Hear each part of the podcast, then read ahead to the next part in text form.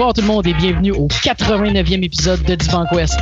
Divan Quest, à ne pas confondre avec le Oculus Quest, le plus récent casque de réalité virtuelle de Oculus. Ça se ressemble beaucoup. Le Oculus Quest, lui, n'est pas recommandé pour les yeux des enfants, tandis qu'on suggère de Divan Quester à l'intérieur de son coude et de toujours maintenir une distance de 2 mètres des animateurs. je suis je suis Mathieu Bonnet, toujours accompagné de Danny Ravel. Hello! Et de Jean-François Laporte. Salut, salut! Mais d'autres, on n'est pas recommandé pour les oreilles des enfants non plus. C'était, c'était une misdirection. Je voulais aller dans une autre direction que ce qu'on s'attendait. Je, pense, je pense que j'ai déjà fait celle-là. C'est un message de santé publique dans mon cas, mais c'est juste ça. J'aimais bien utiliser en fait divan quoi, c'était comme un verbe. Um, Tout à fait. Ça voilà. devenir actionnaire. Ben oui, ben écoute, on qui travaille là-dessus. On a parti une pétition. Après 89 épisodes. on mérite bien ça. Ah oui, on, on est mérite rendu un, un fleuron de la culture québécoise. on est un service essentiel. Alors, euh, qu'est-ce que vous avez sacré depuis deux semaines, Jeff? Hey, euh, cette semaine, j'ai eu une, euh, une découverte inattendue, en fait, là, après, après avoir fait la lecture d'un article de, sur, euh, sur le site La Verge, hein, ce, ce, fameux site là, qui, qui nous inspire euh, quotidiennement. Exactement. Euh, donc, il y avait un article cette semaine qui a passé un peu dans, dans les articles on the side, là, un petit peu, euh, un petit peu underground, puis euh, qui parlait des vidéos YouTube de vidéos de musique de synthétiseurs modulaires ambiants. Ouais, euh, ça aussi. Fait que ça, ça j'ai passé la semaine à, à écouter ça en, en, en, en mortaise, en fait, là, pendant que je travaillais. Donc, tu sais, mon écran en genre en 8 dixièmes sur mon, ma page de travail pour une petite section pour avoir la fenêtre YouTube qui jouait sur le côté. C'est euh, c'est étrangement, euh, pour moi là, qui, qui étudie en musique puis qui a un intérêt pour ce, cette chose qui est des synthétiseurs, euh, c'est génial. Les vidéos, c'est simplement là, le, une caméra qui va filmer live, disons, le, un, un, synthétiseur modulaire. Donc c'est pas un clavier, c'est un c'est littéralement des modules qu'on met tout ensemble puis euh, pour les brancher un à l'autre. Fait que c'est tout plein de petits de petits jacks, de petits fils un 8 qui sont branchés puis que je vais passer. Mais c'est ça. Fait, je vais je vais raccorder le, le, le, le, signal jusque dans le reverb, dans le delay, dans, dans ça. Fait que là, ça fait toute un, un, une grosse machine pleine de fils, pleine de lumière qui clignote sur le tempo de la musique. Euh, les, les gens qui font ces vidéos-là vont se faire des petits setups de lumière tamisée. J'en ai même vu un, il était sur le toit d'une mosquée, genre au Maroc, avec le coucher de soleil en arrière-plan pendant qu'il faisait jouer son synthétiseur. Euh, puis c'est de la musique ambiante. Ah, même. Euh, c'est malade, c'est vraiment cool. Puis, euh, j'ai eu un intérêt, je me suis dit quoi un intérêt pour euh, cette, cette, euh, cette, cette ce hobby-là, qui est l'utilisation des, des, synthétiseurs modulaires. Fait que j'ai rapidement tué mon intérêt quand je suis allé voir combien ça coûtait. Ah, yeah, fait que pour faire quelque chose bon à, à, coût de 500 pièces 500 pièces un module, ça coûte 3 4 000 pour avoir quelque chose qui fonctionne. Fait que avec un petit ça euro rack, là, pas cher. Ouais, fait, je, vais, je vais me contenter de les écouter sur YouTube pour le moment. Mais euh, c'est moins dispendieux, ça ça. Euh, j'aime j'aime beaucoup euh, en fait c'est pas spécifiquement ça mais pour ceux qui ont un intérêt passant pour le genre il y a euh, Lookma No Computer qui est un YouTube channel de synthétiseurs, oui. euh, qui, qui, qui, est très, très intéressant. Puis aussi, moi, ma, ce que je préfère là, dans ce genre de, de, de synth-là, puis comme tu as dit, quand il n'y a pas de clavier, là, quand c'est juste des, des séquenceurs, des, des, des, des arpégiateurs, puis juste des noise machines, juste du let's see what happens quand je plug tout ça, puis que je tourne ce knob-là. C'est souvent ça, les vidéos. C'est un jam, là. il branche tout, puis il fait, il fait une track, il filme, puis les gens, tu vois les commentaires qui passent, parce que souvent c'était des vidéos qui ont été faites live. Fait que là, les gens qui passent des commentaires sur les tracks, puis c'est vraiment intéressant, c'est quand il y a des hooks où il y, a, arrive des petites mélodies, mais qui, qui reviennent une fois de temps en temps. Fait que ça veut dire qu'il y, y, a vraiment mm -hmm. un son qui est sur une loop très, très, très lente. T'sais. Fait que là, c'est de voir quand est-ce qu'il va popper la prochaine fois, qu'est-ce qu'il va venir apporter ou comment il va interagir avec le, le, le reste des, des sons puis des ambiances. Euh, parce que je, mm. je me suis beaucoup trop... Euh, perdu dans, dans, ces ambiances sonores là. Fait que niveau sonore, c'était ça un petit peu ma, ma semaine niveau niveau gaming. Euh, j'ai euh, dans, dans la vente euh, du printemps sur PlayStation Network, j'ai mis la main sur Control. Oh yeah. qui, est, qui, est, un jeu que j'avais entendu beaucoup de choses. Fait, j'ai pas, je l'ai pas complété. J'ai comme j'ai mis peut-être là un, je sais pas peut-être un 6-7 heures dessus. Fait que je suis quand même avancé. c'est vraiment vraiment un jeu de, de très très haute qualité là, dans, dans le, le, temps puis l'effort qui a été mis dedans. En fait, on parle d'un jeu, c'est c'est un jeu de tir à troisième personne, euh, mais dans une ambiance euh, sur un, thriller surnaturel avec un petit côté Cthulhu un petit peu là, qui, qui vient dans tout ça. Euh, genre de jeu Cthulhu meets X-Files. ouais, si on veut. avec un, jeu d'acteur qui est super cool, avec souvent des vidéos là, filmées en FMV, donc avec des, vrais acteurs là, qui viennent se superposer au jeu, puis qui la, la, trame narrative est géniale, l'histoire est super intéressante, le, mystère est génial. Euh, puis c'est juste le, jeu aussi, les contrôles. Dans le fond, le, personnage principal a, des pouvoirs surnaturels, finalement. La télékinésie, elle peut voler, elle peut lancer des objets. Fait que c'est la façon que, tu peux tout mélanger ça ensemble, plus le, jeu de tir, puis combattre les ennemis. Euh, tu te sens littéralement powerful. C'est vraiment, vraiment cool. Euh, contrairement à ces jeux-là, souvent, où on est... Euh, c'est ce que j'aime pas absolument ces jeux-là les, les surnaturels c'est que t'es souvent celui qui est pas fort les, toutes les Silent Hill tout ça tu de la viande là, pour tout le reste du jeu. Là, tu, commences, tu commences pas fort, tu finis par te développer, mais au début, c'est comme. Ouais, oh, même pas. Là. Euh, Silent Hill et autres, c'est des trailers. T'es es la victime. Là. Ben, c'est ça. Mais là, c'est pas ça du tout. Là. Vraiment, tu, ton personnage arrive dans, dans, les bureaux de, de, cette agence-là qui est comme le FBI surnaturel. Puis t'arrives là, pas comme la victime, mais comme le sauveur. Fait que t'es es vraiment en position de, de force dans, dans, tout ça. Fait que ça donne une, perspective intéressante où euh, c'est moins stressant. T'es pas, euh, pas obligé de, de, de, faire attention. En fait, tu peux vraiment foncer, utiliser tes pouvoirs puis te gâter. Euh, avec les environnements destructibles, tout peut être arraché, tout peut être pitché, tout peut, c'est, complètement fou. Euh, avec un, ça, ça, vaut la peine pour vrai. Là. Il, y a, il, y a une, il est extrêmement bien coté par tous les sites. Il y a des sites qui disent que ça va être dans les jeux de l'année. Euh, puis il y a une, mm-hmm. il y a une, euh, une expansion là, qui, qui rajoute une portion à l'histoire qui est sortie aussi. Je suis pas rendu encore. Mais euh, clairement, mon, mon, coup de cœur gaming des dernières semaines, c'est Control. Euh, nice. Sinon, dernier petit truc cette semaine qui m'a qui m'a marqué euh, parce que bon, j'ai un intérêt pour pour Apple et les iPhones, mais j'ai pas un intérêt pour payer le prix d'un synthétiseur, d'un synthétiseur modulaire pour mon téléphone. Choices have been made. fait que, en fait, Apple a annoncé cette semaine le iPhone SE 2, si on veut, donc le nouveau iPhone un peu abordable ou euh, moyen de gamme, euh, qui se retrouve finalement à être le, le, le body d'un iPhone 8 avec les pièces internes d'un iPhone 11, la caméra d'un iPhone XR, avec le nom d'un iPhone SE. c'est le GoBot des iPhones. Ouais, c'est ça. Ben, finalement, c'est un, téléphone avec qui, qui, va performer relativement comme les téléphones le, haut de gamme de, Apple sans toutes les features qui sont un peu premium comme les, caméras 3D la, reconnaissance euh, faciale pour ça puis euh, à un prix de 399 US. Euh, il, est à, il est à 6,99 ici, je pense. Ouais, mais ça, ça veut dire que ça va être des téléphones qui vont tomber facilement abordables là, avec dans, sur un renouvellement de contrat là, à 0$ ou à, des choses comme ça. Donc, euh, fait que j'attendais ce moment euh, pour, pour remplacer mon téléphone. Puis je suis pas déçu. Je suis un peu déçu de, de, que, étant donné que j'ai déjà un iPhone 8 Plus, fait que là, la shell d'un iPhone 8, ça va être exactement le même, hmm. le, même casing. Euh, fait ça a moins l'air d'être renouvelé. Ouais, mais c'est avec un gros front un gros menton là, en haut puis en bas. Euh, qui sont noirs au moins, contrairement au blanc qu'il y avait sur l'iPhone 8, mais euh, c'est quand même, euh, je pense que ça vient donner le ton où ça fait longtemps qu'on n'a plus eu un téléphone très performant dans ce range de prix-là qui était intéressant. Euh, puis l'iPhone vient un petit peu donner le ton. On, on, pense à juste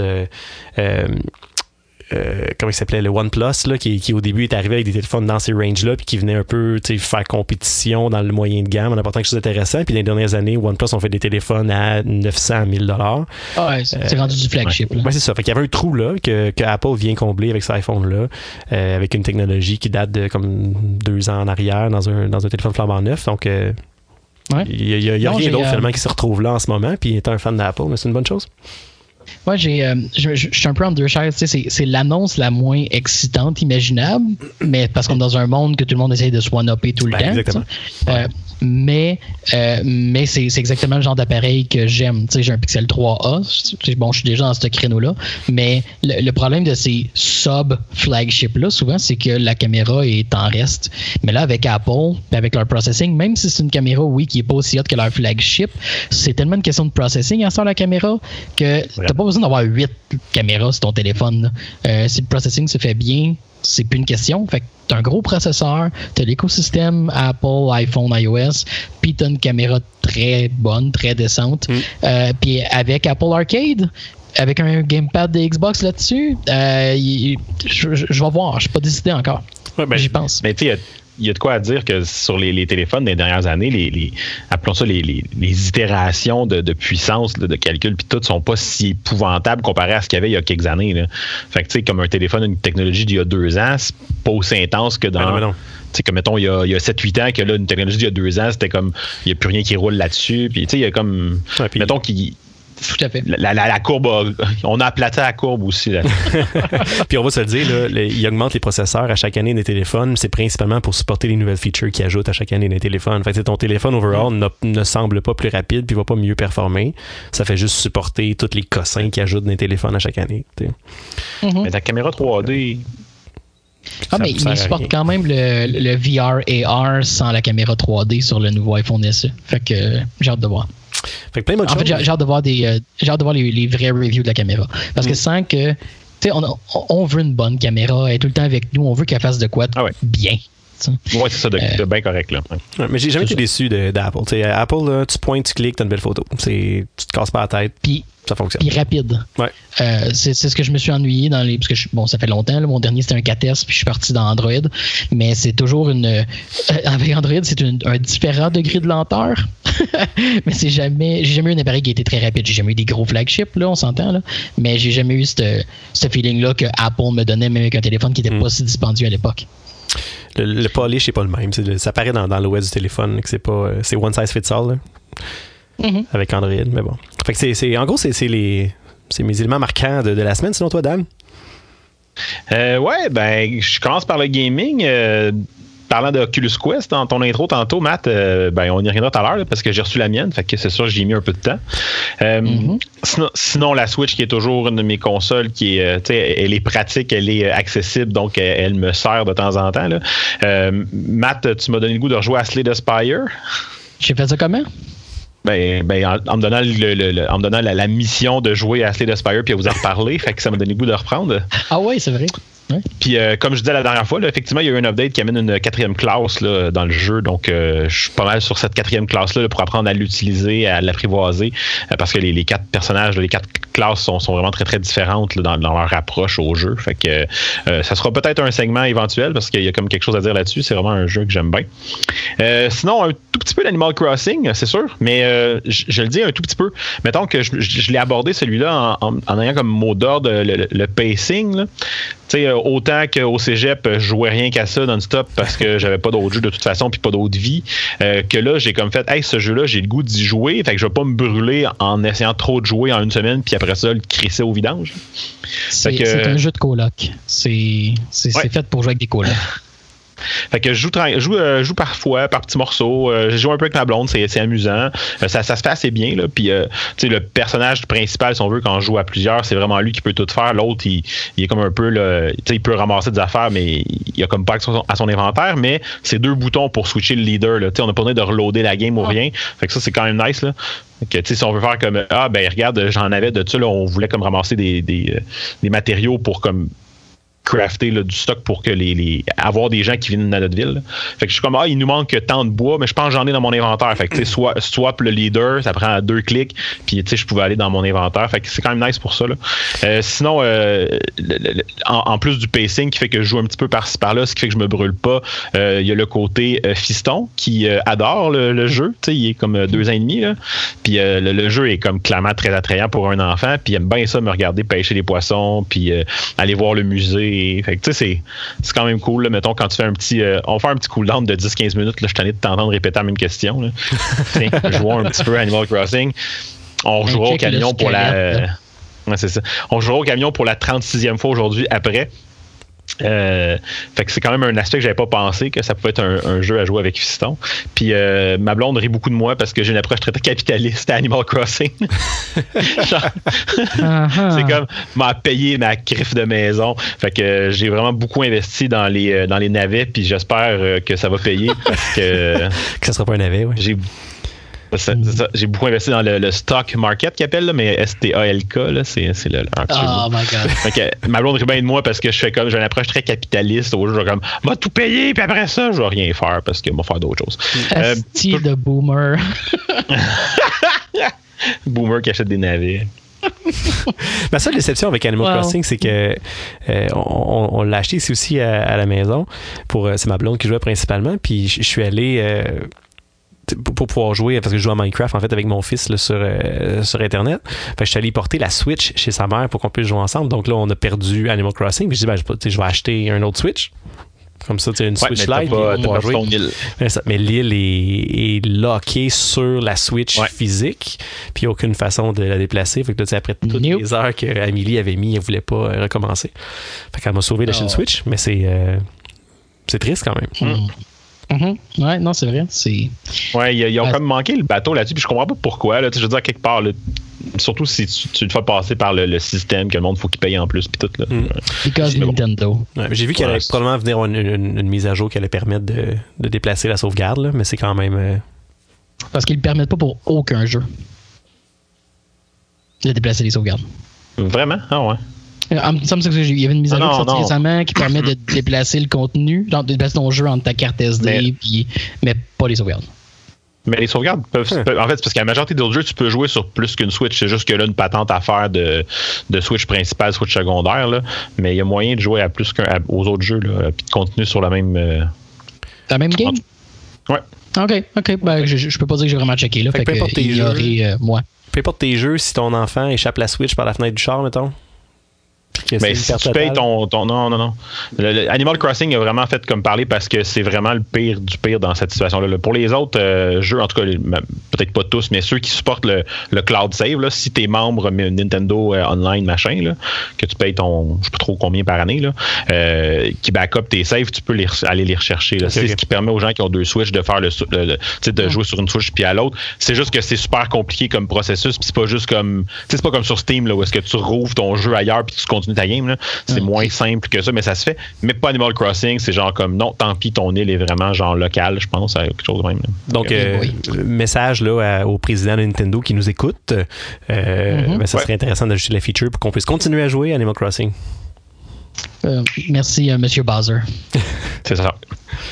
Euh, sinon, toujours sur Switch, euh, j'ai pogné euh, Steam World Quest qui était en spécial à 50%, qui était comme dans ma wishlist depuis un bout de temps. Là, euh, Oh yeah. qui, est, qui est dans la série des jeux de Steam World, là, Dig puis tout là. Mhm. Fait que j'en reparlerai peut-être un peu plus quand j'aurai le temps d'y euh, mettre un peu plus de temps, mais à date, euh, euh, pour ceux qui qui connaissent pas, c'est dans l'univers où est-ce qu'on est dans les avec les robots là, très très euh, steampunk puis tout ça. Mais là, ça, de- le début, c'est comme si tu racontes une histoire là, à ton enfant. Fait que c'est comme si tu racontais quelque chose dans l'espèce d'époque médiévale des robots steampunk. Là. Ouais, ouais. fait que, fait que c'est un RPG tour par tour, mais le système de combat est basé sur un, un deck de cartes là, que tu te construis pour tes, différents personnages. Fait qu'il y a une espèce de. ça joue différemment de d'autres RPG, mais euh, vraiment cool à date comme concept. Puis graphiquement, ben, tu retrouves le style visuel des autres Steam World. Euh, à date, j'aime beaucoup. Ouais. Euh, si je vais sur PC, j'ai fait une petite rechute de PC Building Simulator qui, qui fait bien rire Matt. qui, qui- qui est mon jeu de, de- c'est mon jeu zen qui, me fait euh, gosser sur des ordi virtuels. Mais en fait, euh, je l'ai appelé mon accompagnement de conférence de presse. Euh, Je, me suis rendu compte que je joue à peu près pendant une heure par jour pendant la conférence de presse parce que j'ai pas vraiment le goût de voir la face de Lego. Je suis capable de mettre juste le son sur YouTube puis faire d'autres choses en écoutant. Fait que, ouais, j'ai une petite rechute là-dessus. Puis récemment, mais j'ai à peu près comme 20 minutes de gameplay, là, je me suis pogné dans un bundle. ben, en fait, j'ai pogné un bundle pour une coupe de jeux, mais en particulier, un truc qui a attiré mon attention, c'est WWE 2K20. euh, que j'ai appris par j'ai appris par la suite qui était euh, euh, ben, sans dire un flop, le met- mettons qui était célèbre pour ses bugs graphiques. Fait que j'ai pas encore eu la chance d'y jouer assez pour voir des merveilleux bugs graphiques, euh, mais moi j'ai tout le temps un, un- un plaisir fou à jouer aux jeux de lutte. là, puis j'aime à dire que euh, c'est moins arrangé quand tu joues à un jeu de lutte que dans la vraie lutte. Fait que c'est quand même drôle pour ça. Euh, sinon, euh, j'ai commencé euh, The Men in the High Castle, Mhm. la série Uchronique sur Amazon Prime. Là, je m'étais pogné un mois de Prime, fait que je me suis dit, moi, checker ce qu'il y a comme vidéo. J'ai comme trois épisodes d'écouter la saison 1. Là, je suis pas encore très loin, mais vraiment accroché. Le problème, c'est que j'ai commencé à l'écouter avec ma blonde, puis elle a comme décidé que c'était comme too much dans notre époque d'écouter une affaire encore plus dark. Fait qu'il va falloir que je me trouve du temps pour l'écouter tout seul. Mais vraiment, je vais peut-être prolonger mon Prime là, pour embarquer sur les séries qui, les, il y a comme quoi, quatre saisons, je pense. Ouais, puis Mais bon, c'est à date, terminé, à- à je date, crois. j'aime bien. là. Bon, ben magnifique. J'aime ça quand il y a comme quatre saisons, puis tu sais que t'as fini là. Mais j'ai écouté Puis, seulement euh, la j'ai première, commencé, ça, ça euh, vaut la peine. là. La première, c'est, j'ai pas continué, mais ça vaut la peine. Ouais, ben en tout cas, à date, j'aime bien le, concept. Je, vais tout te spoiler. Euh, ben, pour ceux qui n'ont jamais entendu parler, c'est vraiment c'est, quelque chose qui se c'est, une uchronie, donc euh, un univers euh, parallèle si on veut, où ben, l'axe du mal a gagné finalement la deuxième guerre mondiale. Fait que les États-Unis sont splittés par la le milieu entre à l'est le, le, Reich nazi puis vers l'ouest l'empire japonais finalement avec une espèce de zone neutre au milieu. Puis ils sont dans une espèce de d'entente politique, là, comme où est-ce qu'ils se tolèrent un peu, mais que ça risque de chier assez vite, là, parce que c'est pas un gros spoiler, là, c'est les premiers épisodes, là, genre Hitler est sur le point de mourir parce qu'il est rendu vieux, puis clairement que ça va péter rendu là, là parce que genre les nazis ils aiment pas que les Japonais sont très comme tolérant, finalement. c'est comme. Franchement. Euh, quand même, c'est ça. Euh, fait que euh, c'est intéressant de voir ça aller. Puis tu écoutes le show, puis des fois, pendant le show, tu t'oublies que c'est un univers où est-ce que, dans le fond, des nazis ont gagné. Puis Genre, c'est dans un des premiers épisodes que il y a un personnage principal qui fait de la route avec un camion, puis il arrête sur le bord de la route parce qu'il fait une crevaison, tu sais. Puis il se met à tomber de la cendre, puis il jase avec un policier, puis il dit Ah ouais, on est mardi. C'est le mardi qui brûle les crippled, puis les euh, à l'hôpital. Je suis comme Ah, the fuck! ça, je, peux comprendre ta blonde, mettons, right now, d'avoir un problème avec le contexte du show. ben, je, peux la comprendre aussi, là, c'est pas un jugement, mais euh, c'est ça. on dirait que tu oublies de temps en temps que tu es dans un univers qui est pas juste parallèle, c'est pas juste quelqu'un d'autre qui a gagné, mais c'est une idéologie très différente. Puis quand que le policier te lâche de même, comme genre, ah ouais, c'est le mardi, il brûle les crippled. Je ah! Mhm. Ça, ça, te ramène d'en face où est-ce qu'on est. J'aime bien aussi euh, euh, toute les, la musique. Toutes les chansons que tu reconnais, mais qui sont en allemand. Euh, il y, en a à travers le show. Là. J'ai pas porté attention, je vais faire ça. Ouais, tu vois, c'est un détail qui revient. Puis sinon, j'ai entamé un, un rewatch de, de Scrubs. Mm-hmm. Parce que Zach Braff puis Donald, euh, cherchons nom. Merci. On commencé un podcast qui s'appelle Fake Doctors Real Friends que j'ai découvert euh, en, soulignant il y a deux semaines la fête de, Zach Braff d'ailleurs, euh, qui est dans le fond un, podcast de rewatch là, où est-ce qu'ils vont euh, parler des épisodes un par un avec leur comme point de vue de gars qui étaient dedans. Puis j'avais commencé à écouter un, le podcast de The Office qui est un peu le même concept, puis j'aimais le concept de réécouter les épisodes un par un avec en commentaire les gens qui étaient dans le show, tu sais. Mais il y a une coche de plus intéressante avec ces deux gars-là là, qui sont devenus vraiment très très amis en faisant le show. Mm-hmm. Puis que leur euh, niveau d'humour est, euh, est, vraiment comme épouvantable. Euh, c'est beaucoup moins propre comme podcast, mettons, que celui de The Office. fait que une coupe de, de F-bomb puis de, de, de, jokes un peu douteuses, qui, ce qui rejoint mon niveau d'humour. Fait que, ouais, moi qui aime beaucoup le show, puis que je, je me rends compte que j'aime autant les acteurs que je connaissais pas comme acteurs, là, mais j'aime bien les deux gars. Fait que j'ai écouté un épisode à date, là, mais je vais continuer. Il y a comme peut-être quatre ou cinq épisodes de sortie déjà. Mais je vais continuer d'écouter un épisode de Scrubs puis le podcast qui va avec euh, par-ci par-là. Là, Ouais, c'est un bon petit mot. Euh, c'est intéressant comme podcast. Ouais, c'était sur ma liste quand j'ai vu plusieurs personnes mentionner ce podcast-là. Je suis comme, OK, c'est. Pour vrai, j'ai dans la saison 1 à 3 de Scrubs, j'ai au moins écouté 20 fois chaque épisode. Là. Fait que je pense que tu vas apprécier. Dans le premier épisode, il lâche une craque à la saison 9 de Scrubs. Fait que ça donne une idée. c'est magnifique. Fait que non, c'est vraiment cool. Puis euh, j'ai appris des choses que je savais pas. Là. Entre autres, qu'il y avait une c'était supposé, le, le, le, concierge était supposé être un, un fragment de l'imaginaire de, JD. Mais finalement, ils ont enlevé ça parce que le monde l'aimait trop, là, mais euh, ça explique des choses quand même. Ouais, ben, c'est ça. Il y, avait une, il y avait une situation quand même différente quand ils ont fait les. Euh, parce que dans le fond, le, coffret DVD de la saison 1, quand ils ont sorti la saison 1 DVD, il était déjà rendu relativement plus loin. Fait qu'il y a des choses comme ça qui avaient comme un. C'était plus comme un look back qu'un commentary track habituel, qui, qui, qui, est plus timely. T'sais. Fait qu'il y a des détails comme ça qui étaient euh, divulgués dans ces Si je me trompe pas, dans toute la première saison, le concierge ne s'adresse qu'à lui. Il parle pas aux autres. Et la saison 2 aussi, je pense. ça. Euh, ils, ont, pivoté à un certain point un peu plus tard. Euh, parce que l'acteur était donné. Et juste comme, ce serait le fun, chez quelqu'un d'autre un moment donné. Ouais, c'est ça. Mais euh, c'est ça. La seule affaire que j'ai à dire, c'est que c'est weird de regarder un show en 4.3 sur un écran 21.9, là, tu sais, un ultra large. on, dirait que je pourrais écouter deux épisodes en même temps, je pense que ça rentrerait. Là. J'étais comme, moi, ok, je pense que le prochain coup, je l'écoute ailleurs. Euh, c'était pas le meilleur, meilleur call. Matt, de ton côté, j'ai beaucoup parlé, toi, ça fait? Yes. Euh, en fait, euh, un peu avant notre précédent épisode, j'avais pris livraison d'une table arcade cocktail que je m'étais fait construire sur mesure. Euh, pour ceux qui ne sont pas familiers avec la patente, c'est c'est, un cabinet d'arcade, mais qui est dans, la forme d'une table. Donc, on a une vitre dessus, comme ça on peut déposer nos bières, puis jaser, puis on a des contrôles qui sont comme sous la vitre. puis c'est toujours un format que j'ai adoré quand je vais dans un bar chez Arcade Montréal, ils n'ont une, puis c'est toujours la meilleure place pour discuter parce que la plupart des jeux qui en fait tous les jeux qui jouent là-dessus, c'est des jeux à tour de rôle, c'est pas des jeux simultanés.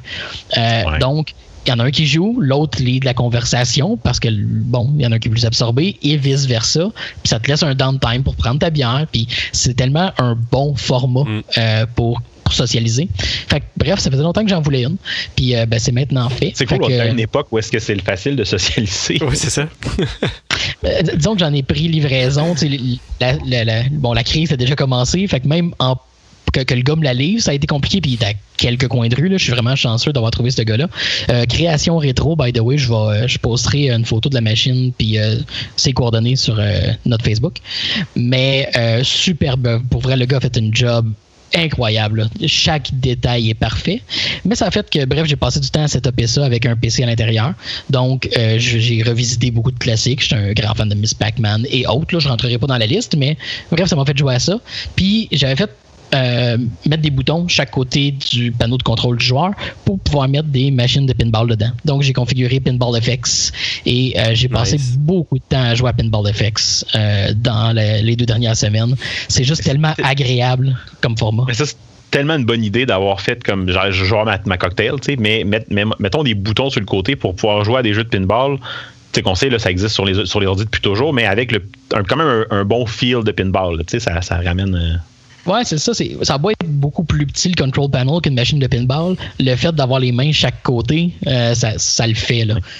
Euh, donc, bien content. Puis, euh, je, vais garder un peu de mystère, mais il y aura probablement des, des, des choses à discuter dans l'avenir au sujet de cette table cocktail-là. Puis, combien ça t'a coûté, ça, tout euh, ben, je ne veux pas donner le prix parce que ça peut varier si le gars en fait pour une autre. Là. Mais mettons, j'ai fourni certains du matériel, l'écran, c'est moi qui suis occupé du PC à l'intérieur, les boutons, etc. Mais considérez que c'est un projet de plus de 1000 dollars. Mettons. Ouais, mais tu sais, euh, j'ai quand même hâte d'aller euh, essayer ça chez vous avec une bière, là, un moment donné qu'on aura le droit de mhm. se voir. Non, puis, puis pour vrai, la finition, ça a été fait en stratifié commercial, comme des comptoirs de magasins. Donc, c'est à toute épreuve. C'est vraiment extrêmement bien fait. Euh, mais ouais, on, partagera ça un jour. Euh, ensuite, euh, a, attiré mon attention récemment, ben, plus qu'avant, mais ça, fait un bout que Microsoft avait annoncé qu'on aurait droit à Minecraft Dungeon, qui était la, take Minecraft sur Diablo. Puis là, il y, a eu plus de coverage récemment parce que des journalistes ont pu y jouer. Puis je suis crissement down pour Minecraft Dungeon. J'ai out. ça, a l'air d'être comme, hey, vous savez, tout ce que vous aimez pas de Diablo, on l'a tassé venez jouer à Minecraft Dungeon.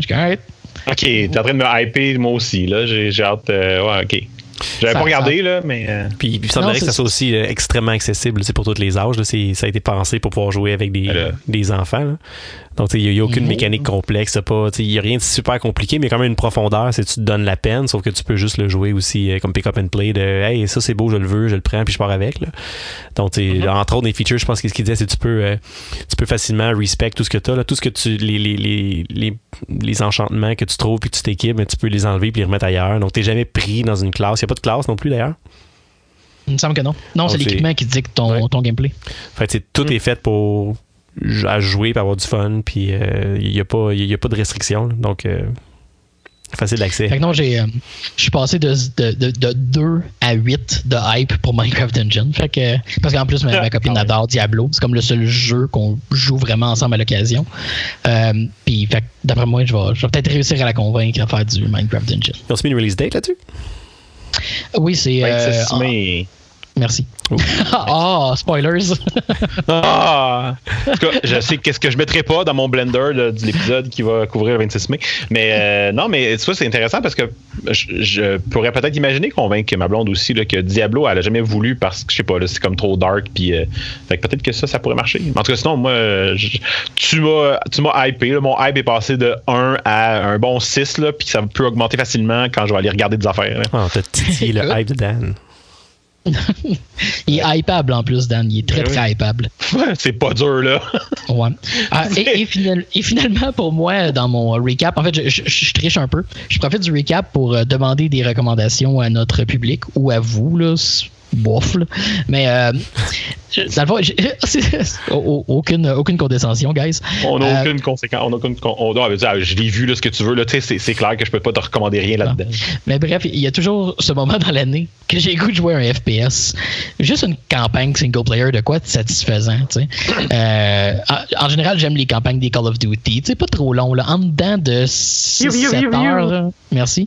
En dedans de 6-7 heures, mais juste pour avoir du fun, puis pas dwell on it, puis que ça prenne ma fucking vie, puis que je me tanne du jeu. Ouais. Fait que si vous avez des recommandations d'une bonne campagne single player pour un FPS, euh, c'est ça, en bas d'une dizaine d'heures, euh, écrivez-nous ça dans les commentaires de l'épisode. Je vais être réceptif. Sachez que le gold standard, personnellement, je sais que j'en ai parlé sur le podcast, des campagnes de FPS, ça va être pour longtemps Titanfall 2.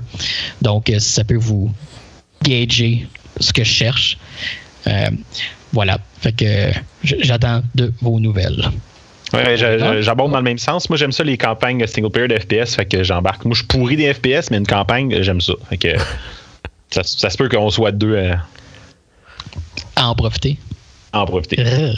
All right, moving on.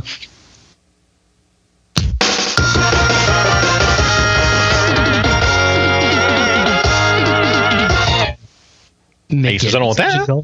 Ben, ah, ah, c'est le retour des nouvelles à Divan Quest. Donc, évidemment, pas le choix. La première nous vient du site de nouvelles technologiques préféré de tous les animateurs de Divan Quest qui ont un taux de maturité questionnable, donc de tous les animateurs de Divan Quest. Ben oui, ça vient de la Verge. Yes! Merci. Alors, Samsung a annoncé que leur montre intelligente offre maintenant une app pour encourager le lavage de mains, nommée tout simplement Handwash. L'application envoie une notification à intervalles réguliers à travers la journée pour vous rappeler de vous laver les mains. Une fois en mode lavage de main, un décompte de 25 secondes démarre en assumant ici que les 5 premières secondes sont pour ouvrir le, le robinet puis prendre du savon, genre. Ensuite, l'application compile vos données de lavage de main par jour et vous présente votre efficacité hygiénique avec un petit graphique pour les 7 derniers jours. Bon, une, une source souhaitant demeurer demeurer a informé DivanQuest que l'application détecte s'il vous plaît, a détecté, euh, que l'application détecte que l'utilisateur est bel et bien en train de se laver les mains en utilisant l'accéléromètre pour détecter l'activité. Le demeuré révèle également que l'application a pu être développée aussi rapidement grâce à l'effort de recherche et développement que Samsung avait déjà déployé pour son application prototype détectant les activités provoquant des mouvements répétés des poignets Oui. détectables par la montre intelligente.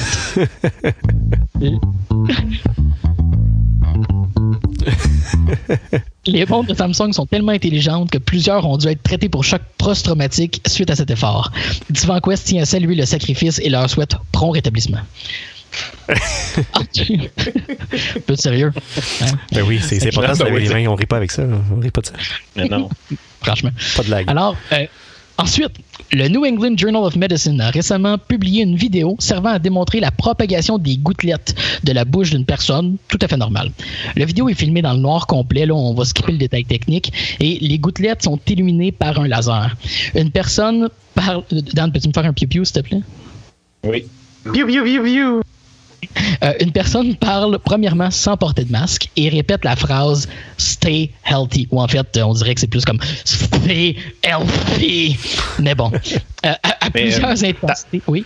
Ta phrase étant longue, je me demande est-ce que tu aimerais ça un peu plus de que- J'avais oublié.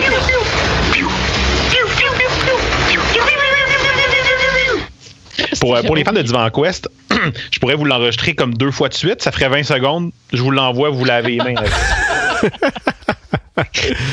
Encore On le fait, fois, on le fait. s- service à la population.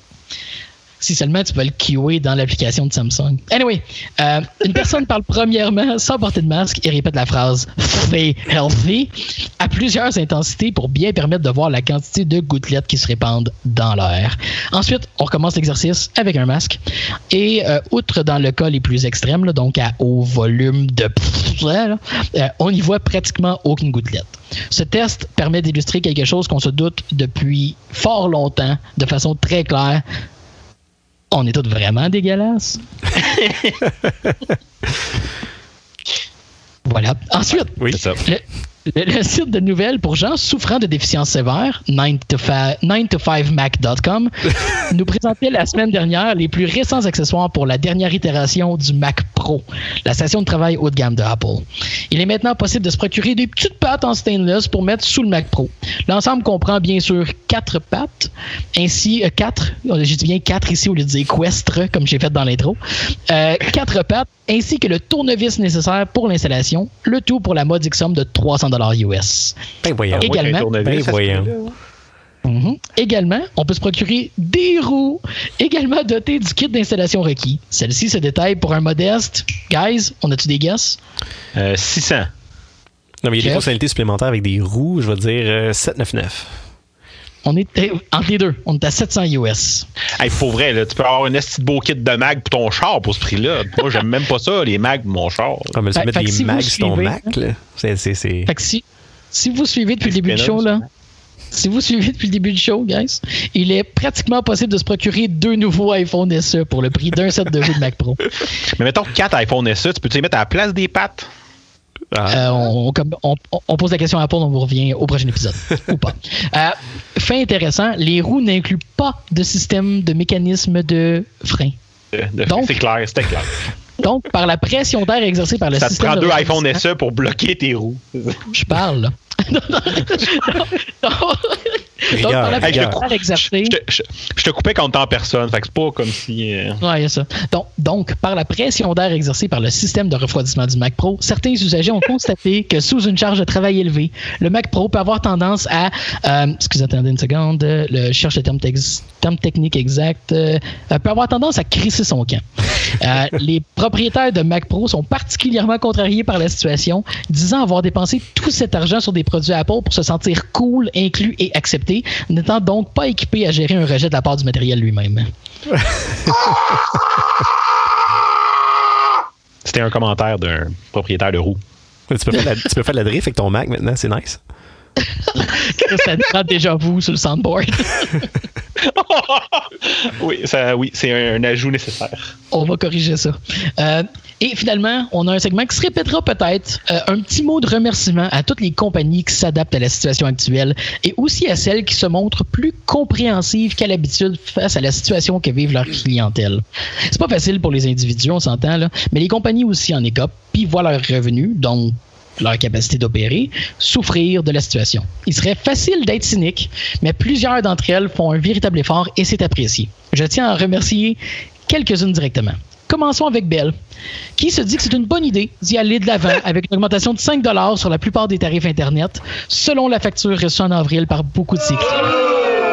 Go, Bell, go. Ah, toi, La, là. la Con- situation semblerait ça. avoir été corrigée. Là. Kevin, Bell, même combat. Euh, ensuite, on a, on a Facebook hein, qui semble avoir trouvé moyen de détecter la fausse information quant au COVID-19, tandis qu'il disait que c'était quasi impossible à faire lorsque Pinocchio Zuckerberg est passé devant le Congrès américain. Bravo, Facebook. En passant, Pinocchio Zuckerberg, là, c'est pas parce qu'il est menteur, là. c'est parce qu'il espère un- être un vrai garçon un jour. Là. Euh, Ah. bravo, Mettons, dans cette histoire-là, c'est qui Geppetto? Moi, c'est ça que je veux savoir. Prochain épisode. Euh, Yes! Et on apprend aussi que Facebook a ajouté un emoji câlin parce que prendre le temps de formuler une réaction sincère en ces temps difficiles, c'est ben trop compliqué. Ben oui. Et ensuite, plus à propos pour Divan Quest, là, la presse qui offre un article intitulé la, pa- la pandémie change l'image des jeux vidéo. Car c'est bien connu, les jeux vidéo sont isolationnistes et cette perception est tout à fait à jour pour les gens n'étant pas de toute façon bien préoccupés par autre chose présentement, c'est-à-dire euh, mourir dans le confort relatif d'un CHSLD. là. Donc, Et ben finalement, je peux pas finir euh, comme ça, fait que je vais remercier euh, la brasserie artisanale L'Albion à Joliette d'avoir pivoté à la livraison de bière et de repas. Je peux pas finir avec une note aussi cynique et c'est impossible d'être cynique quand tu peux manger une poutine de l'Albion. You guys are the real MVPs ou comme on dit en français, vous garçons êtes, les vrais mon vaillant primates.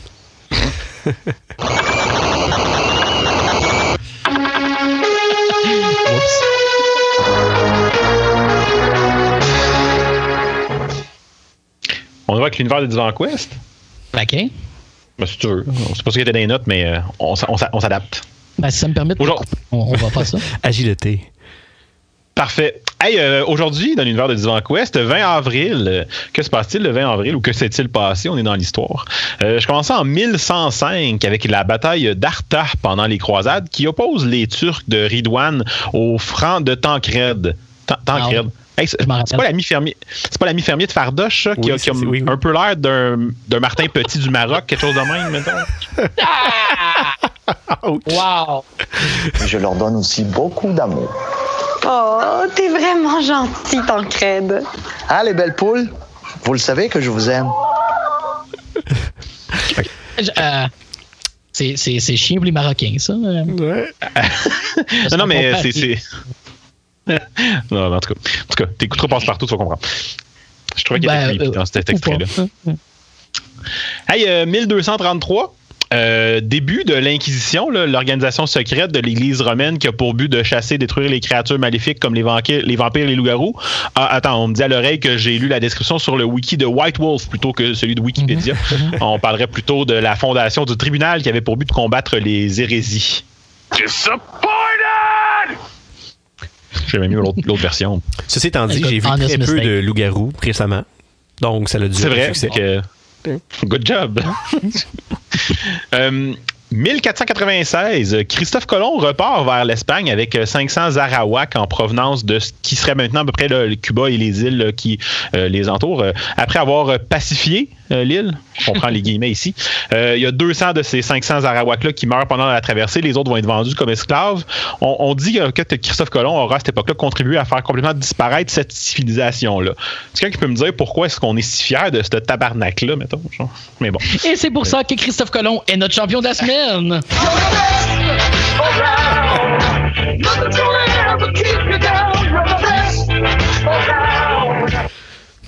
C'est Là, tout. les gars, on prend, on prend une tournure un peu étrange là, avec le gag sur euh, le temps sur Tancred, puis là, euh, Christophe Colomb. Va falloir, Qui euh, wipe des ouais, ça, ça- pourquoi c'est étrange? ça, ça- ça- ça manque de gags euh, phalliques un petit peu tout ça. Là. Va falloir Ben, ça situation. On a, euh, non, mais tu sais, écoute, sans, sans Christophe Colomb qui, qui wipe out une civilisation entière, on n'aurait pas eu un excellent soundtrack de Vangelis pour un film. Donc, euh, faut, faut choisir ses combats, guys. Tu vois, c'est ça. Euh, voyons le positif dans tout ça. C'est vrai, la cause On là, ça. ah ouais, ouais, tout à fait. Mais oui, pareil. 1534, euh, euh, Jacques Cartier part de Saint-Malo pour trouver la route des Indes. On connaît la suite. Il a fini sous forme de pont là, qui glow aux couleurs de l'arc-en-ciel. À, hashtag ça va bien aller.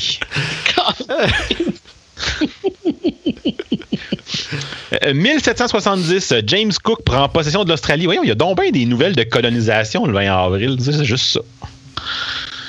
C'est tout. J'ai rien d'autre à dire là-dessus. Euh, Je pensais 1700 qu'elle- je pensais qu'elle annonçait genre que c'était l'anniversaire de quelqu'un puis faire une joke de colon gratis. Là.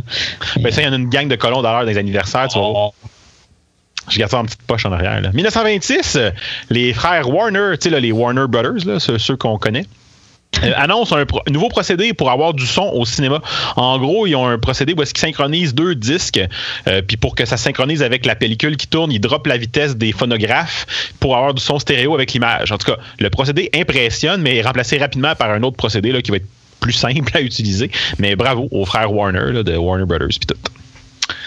Euh, 1940, euh, démonstration du premier microscope électronique. Euh, 10 pieds de haut, une demi-tonne pour une- une- un grossissement de 100 000 fois. C'était impressionnant à l'époque. Mettons que maintenant, on trouve ça un peu moins hot, mais euh, bravo pour le premier microscope euh, électronique. euh, C'était portable en Je plus. T'aurais dû voir celui qui n'était pas très portable. Ah ben, on parle quand même d'une époque. On parle quand même de, ben, en fait, c'est- un peu plus tard. là, on parle quand même d'une époque où ce que Chicago ont déplacé la ville au complet. Là. Donc, you know, la, la définition de quelque chose de portatif est quand même relative. là. Ah, hein? Explique-moi celle-là, je la connaissais pas. Non, tu- ben, écoute, je, je me trompe peut-être ces détails. là, mais Je crois que c'est Chicago qui ont, ils se sont rendus compte qu'il y avait des problèmes. En fait, quand ils ont fait le système d'égout, si je me trompe pas. Ah, écoute, j'ai tous mes détails tout croche, mais ils ont littéralement levé la ville puis ils l'ont tassé. Fait que pour chaque building, ils avaient fait des systèmes de criques puis de roues puis ils tassaient les buildings. Il manquait 6 pouces de Fait que tuyau. fait qu'un- fait que- ils trouvaient pas le fitting à quelqu'un qui arrive son robinet. Fuck it, Oh, je lève la c'est ça complet. dans tout ça de 6 pouces. Là. Euh, J'avoue que rendu là, avec, avec cette, euh, ce point de référence-là, le, le- le télescope d'une demi-tonne, ça puis euh, un iPhone SE, même combat.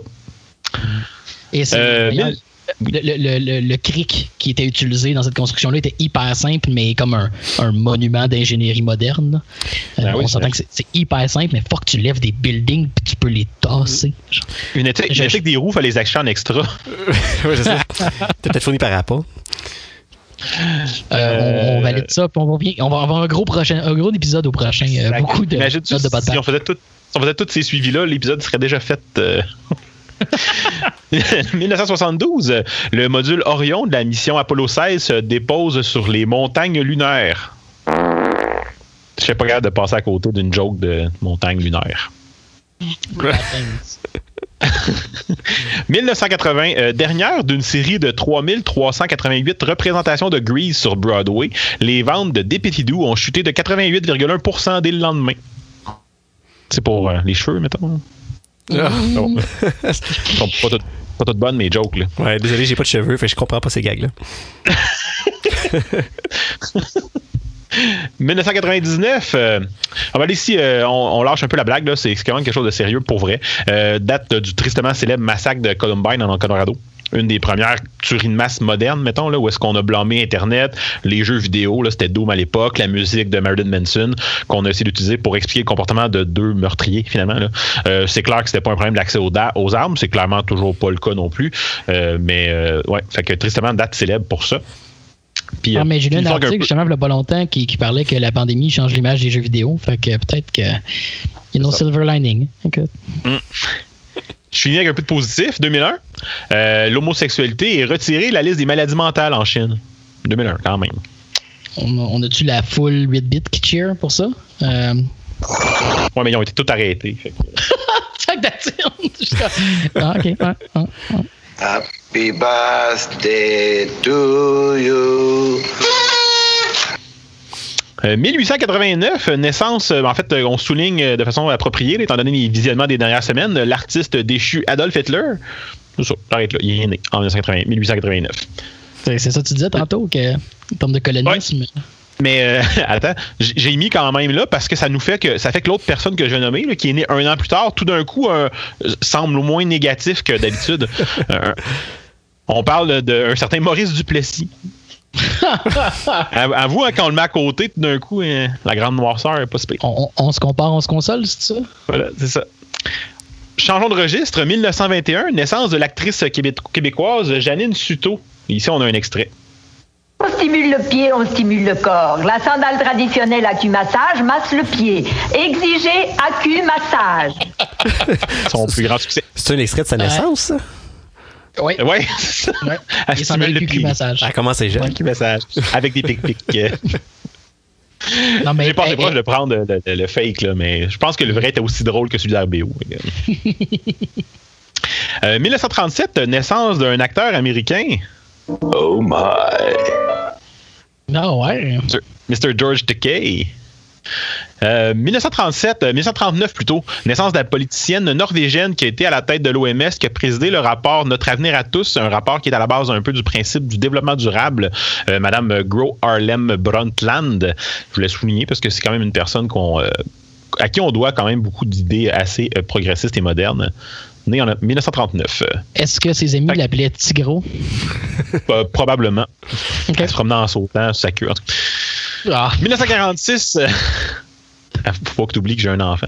ben, j'ai- 1946, euh, c'est la- la naissance de cet homme. Je vais juste dropper ça ici. là. Moi, je suis un Canadien québécois. Un Français, Canadien français. Ah bon? Un Américain du Nord français. J'ai pas mis au complet à Voilà. Fait que Julien Poulain, ouais, 1946. Euh, euh, quelques années plus tard, euh, 1964, euh, naissance d'un homme qui a prêté sa voix à un des personnages peut-être les plus controversés de l'univers de Star Wars ici. There's been an awakening. Have you felt it? Donc, Mr. Andy Serkis, Mhm. qui incarnait Snoke. Là, Ah oui, on parlait de Snow. Ouais, hein. ouais. ouais. Ouais, c'est ça. C'est bien grave. Je sais pas si on l'a entendu. Non, mais je, dire, C'est ça. je pense pas que c'est le sommet de sa carrière. Il a aussi fait euh, tout plein d'autres personnages particulièrement intéressants. Mais Je sais Mhm. pas pendant tout Tel, ce que ça va être sa carrière. tel- tel l'éditeur euh, gay du magazine de fashion dans 13 Going on 30. C'est c'est pour ça qu'on le connaît tous, c'est ça? exactement. Ouais, Exactement. merci. Oui. C'était mon, poll de la soirée. That's it. 1966, euh, naissance de l'informaticien David Philo, cofondateur de Yahoo. Hein, je voulais en parler juste pour être un peu nostalgique là, de, de Yahoo. voilà. 1960 1967, euh, naissance du batteur nord-américain Mike Portnoy. Je sais pas Oh si yeah. ça vous dit. Ben oui, mais le- ce, ce batteur de Dream Theater L'homme qui m'a- m'a. qui m'a fait euh, écou- écouter du Dream Theater après-midi. Mais ce que je trouve intéressant, de, là, là, on parle de musique, vous tombez dans mes cordes. Il, il est quand même reconnu Joke comme étant. Oui, exactement. Euh, il est quand même reconnu comme étant un- le, le batteur de Dream Theater, puis étant une sommité de, de son instrument. Mais moi, ce qui m'a toujours le plus marqué de lui, puis qui le place dans une classe à part selon moi, c'est que c'est un batteur-chanteur. Il n'y en a Mhm, pas ouais. beaucoup des batteurs-chanteurs Ah. qui, qui vont chanter Pas dans ce genre-là. Mais ça, pas- sais, même, même peu importe le genre, tu sais, on va penser à qui? Phil Collins? Euh, euh, c'est pas des Eagles que le drummer chante aussi? Peut-être aussi, mais il y, a- il y en- a quelques-uns. mais- Mais des, le, plus, plus moderne, je sais que Hailstorm avec un H et non pas avec un A, le, le band de Ouais. pirates, mais Hailstorm. Ouais, le drummer la aussi graine. chante. euh, Je fais, je fais beaucoup de bacs, il va chanter beaucoup aussi. Donc, ça, c'est. euh, moi, je trouve, personnellement, de, mon parles- point de vue de musicien, c'est ce qui m'intéresse le plus de lui, c'est qu'il il chante dans toutes ses bands euh, en jouant le drum en même temps. Ouais, c'est ça. La, partie spéciale, c'est de drummer en chantant, pas d'être Ouais, un drummer même- qui chante aussi. Ouais. J'avoue, c'est quand même euh, c'est quand même impressionnant, on va se le dire. Je savais pas ce bout-là. Ouais, ouais. Et il crache aussi Euh. beaucoup en. C'est euh, c'est une de ses caractéristiques. euh, il- les, les- les- dans Dream Theater, les guitaristes, le guitariste a fait mettre des protecteurs d'acrylique à l'époque par-dessus ses amplis parce qu'il y avait comme de la- il y avait des petits, des petits crises de câble en poêle, là, en tapis. Là. Puis euh, c'est ça, c'était dégueulasse. Genre, fait que, voilà. Donc, euh, fait que, il, est- présentement en isolement préventif pour. euh, le drummer, moitié drummer, moitié lama. Écoute. C'est ça. Euh, 1969, euh, naissance de l'homme qui a vécu plus de chutes libres dans sa carrière que la popularité d'Éric Salvaille, euh, Félix euh, Baumgartner. Vous, vous replacez Félix euh, Baumgartner? Oui, Wow, qui a ben sauté oui. en parachute là, avec euh, Red Bull. Oui, euh, Ouais. Ouais, c'est ça. Ben, en fait, il y a plusieurs records. Le plus haut euh, saut en base jump aussi, euh, d'avoir le, traversé le mur du son. Euh, 65 ans exactement après que, après que Chuck Yeager l'ait fait en avion. Euh, le plus haut saut, le plus haut vol en ballon. Là. Bref, euh, la même journée, il a fait comme genre 8 records, puis il s'est crissé dans le vide à une hauteur par rapport. Là. Ouais, Aviez-vous écouté, ce gars-là, euh. Aviez-vous écouté ça en direct? Euh, l'a vu. Pas en direct, non. Je pense que c'était pendant que j'enseignais, là. Puis euh, Ouais, ça aurait pu être intéressant, mais. Mais en direct, c'était, il y avait quelque chose qui se passait un peu, tu sais. C'est pas aussi impressionnant que tu sais, d'avoir marché sur la Lune, mettons, tu sais, dans le temps, mais il y avait un petit côté, tu sais, tout le monde savait que c'était le danger qui était impliqué, puis d'être là en direct, de voir ça, puis de Mhm. dire, ça, ça peut mal Ouais. virer, puis ça, ça, sa descente aussi a mal viré à un certain moment, là, où il s'est, il s'est mis à tourner, puis il y avait un risque qu'il perde connaissance, puis à ce moment-là, ça il aurait, il aurait pas ouvert son parachute au bon moment. Mais euh, c'était, c'était, particulier comme, comme événement de, de vivre ça comme ça, de dire, hey, on, qu'on est témoin de quelque chose d'exceptionnel. Ouais. Ah, c'est clair. c'est- C'était quand même quelque chose, on va se le dire. là. Puis euh, je termine euh, parlant de quelque chose d'exceptionnel. Non, pas, pas en tout, c'est zéro comparable. Euh, naissance en 1972 de l'actrice et mannequin qui était sur les murs de bien des adolescents, peut-être à une certaine époque, Madame Carmen Electra. D'accord. Ça, je dis qu'on est vraiment pas comparable. Euh, puis je termine avec un superbe dicton avant de passer la parole à, ben, à moi-même, finalement. C'est le moment que j'attends Euh, le plus dans Silton, l'épisode. Silton à la Saint-Simon d'Avril, vendangeur, euh, prépare tes barils ou tes barils, j'imagine, pour que ça rime, ça rime, là. Ça, ça rime. Pour que ça robe. ça. Les barils. C'est ça. That's it? C'est ça? Ouais, ouais, on s'en va dans le billard. Yes.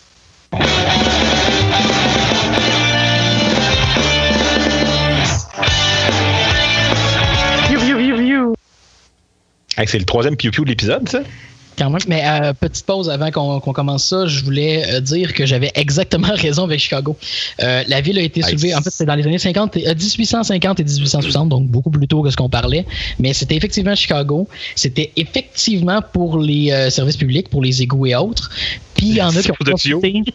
Ouais, exact. Puis il y en a certains qui ont profité que leur building est élevé pour les faire tasser de place. Ils ont juste dit comme, hey, c'est à moi ce bout de terrain-là, il est quand même convoité, je vais tasser mon building, je vais faire bâtir autre chose ici, ou je vais rajouter un Ok, ouais. étage, etc. Voilà. Et Tim Cook tu me, me des confirme aussi, Tim Cook me confirme aussi que c'est l'inspiration derrière les roues du Mac, euh, du Mac Pro. Ah ouais. C'est-à-dire déplacement Mac, hein? excessif. tu sais, quand t'as eu des, des, des refoulements d'égout, t'en as profité pour refaire des rénaux, pareil, même, même combat. On, on y est pas avec ça, c'est pas drôle.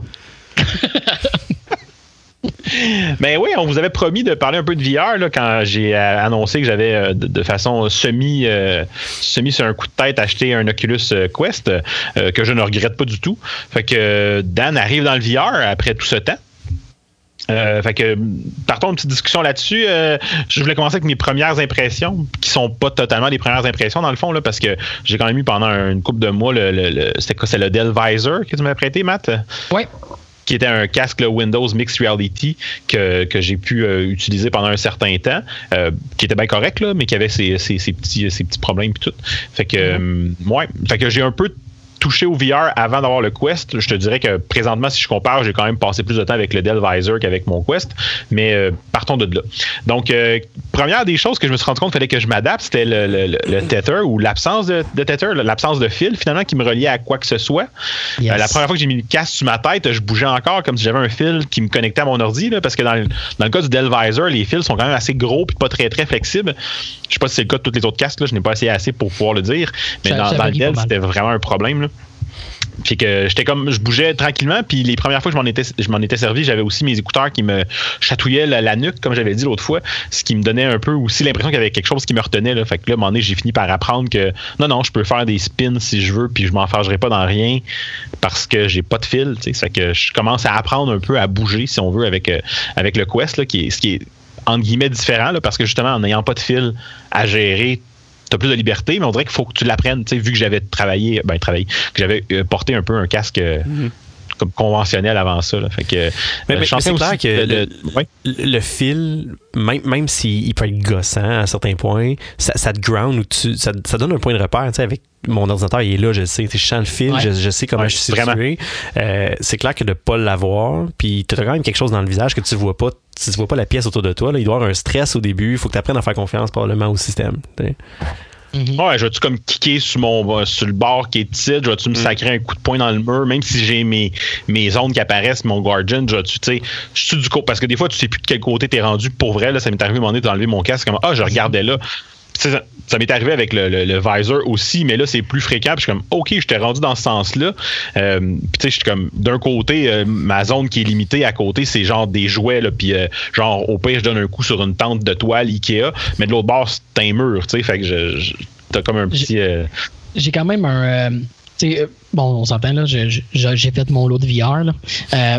Puis, je suis obligé de dire que je- sans fil, je commence à être habitué, j'ai un kit sans fil pour la HTC Vive, donc ça fait, mettons, un an et demi que je roule sans fil tout le temps. Anyway.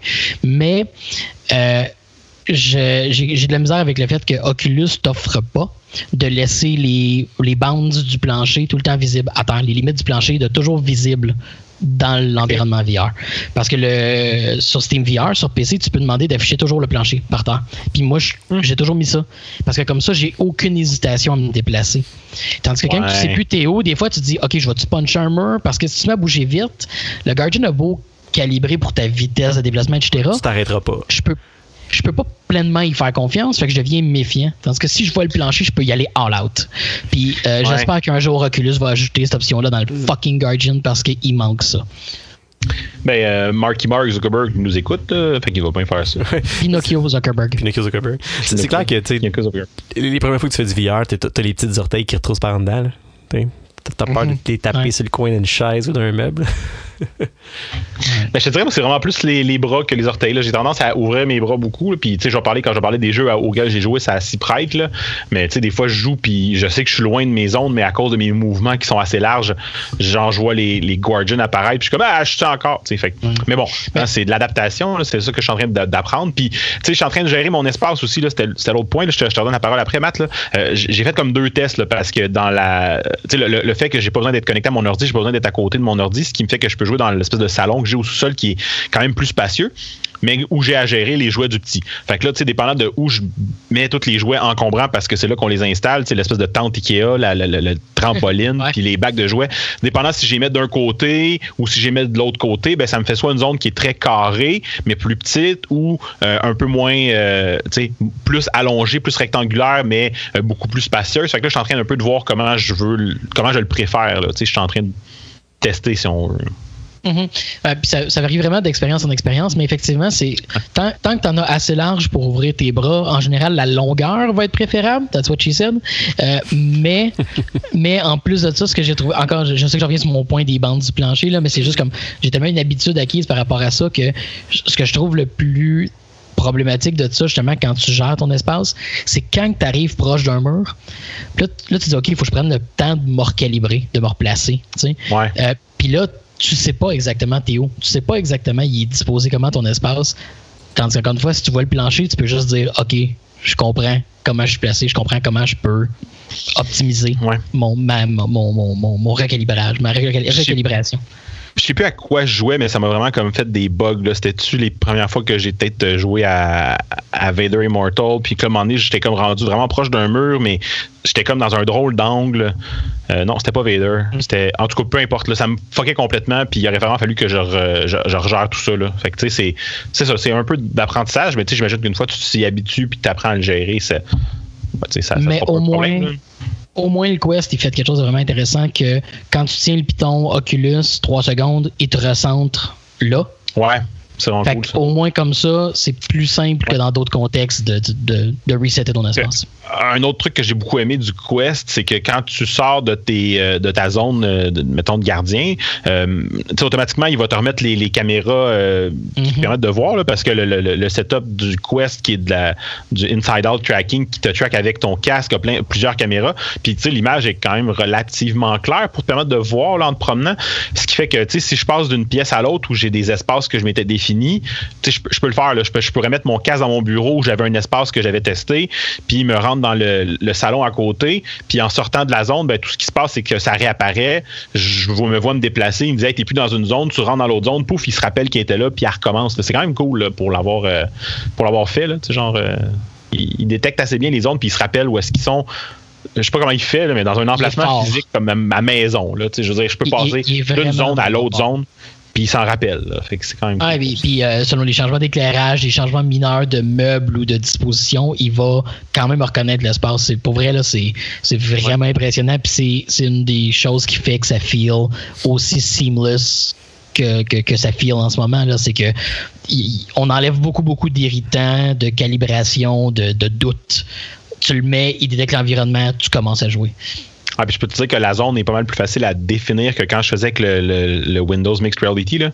Ouais. Parce que c'était comme compliqué que le Windows Mixed Reality. On, on dirait qu'il l'oubliait tout le temps, il s'en s'en rappelait pas. Si je rentrais dans Steam VR, il s'en souvenait plus. Puis là, avec le Oculus, ben, j'ai pas beaucoup fait là, avec le Steam VR. Là, je l'ai testé, j'ai reçu mon fil euh, de 10 pieds, puis là, j'ai reçu ma rallonge hier. Là. Euh, j'y reviens tantôt. Mais euh, il se rappelle des zones, puis tu peux aussi juste comme faire ça, c'est ma zone. Ah, finalement, je l'ai mal définie, fait que tu peux juste repousser un peu tes limites, puis les rebouger. euh, Ah, puis tu, tu- tu les peintures à terre carrément. Là. Tu sais, tu Réellement, pointes avec ta manette puis tu peintures. Ouais. Puis, puis une fois peinturé, tu peux juste les, les déplacer puis les, les Ah, resize. tu peux juste les repousser. Tu peux les repousser. Tu peux pas les retirer, mais euh, Ouais. en tout cas, moi, j'ai pas. Mais tu Non, peux les pousser. tu sais. Fait que si tu l'as fait trop proche de toi, tu peux les coller au mur plus si tu veux. ouais. Fait que tu peux le tweaker une fois qu'il a été défini. Puis euh, quand tu t'en sers via euh, Steam VR et autres, mais en réalité, c'est le software Oculus qui pousse ta calibration en Steam VR. Fait qu'il n'y a pas de deuxième setup à faire. Mais j'espère juste que ça marche mieux que le, le- le Windows Mixed Reality, là, qu'on dirait qu'il le poussait pas tout le temps bien ou qu'il y avait des bugs. Là, parce que. J'ai pas eu de problème toutes les fois que je m'en suis servi. OK. Bon, c'était peut-être juste chez nous, là, mais peu importe. On s'en Ah non, mais je parle, je parle avec le Oculus Quest. Là, Ah, avec euh, le Oculus, ouais, c'est ça. Oui, oui, oui. Je l'ai euh, vaguement testé pour voir que ça fonctionnait. J'ai reçu, parce que j'en parlais tantôt, là, le- le- les occasions pour euh, m'en servir sont plus rares que je le pensais.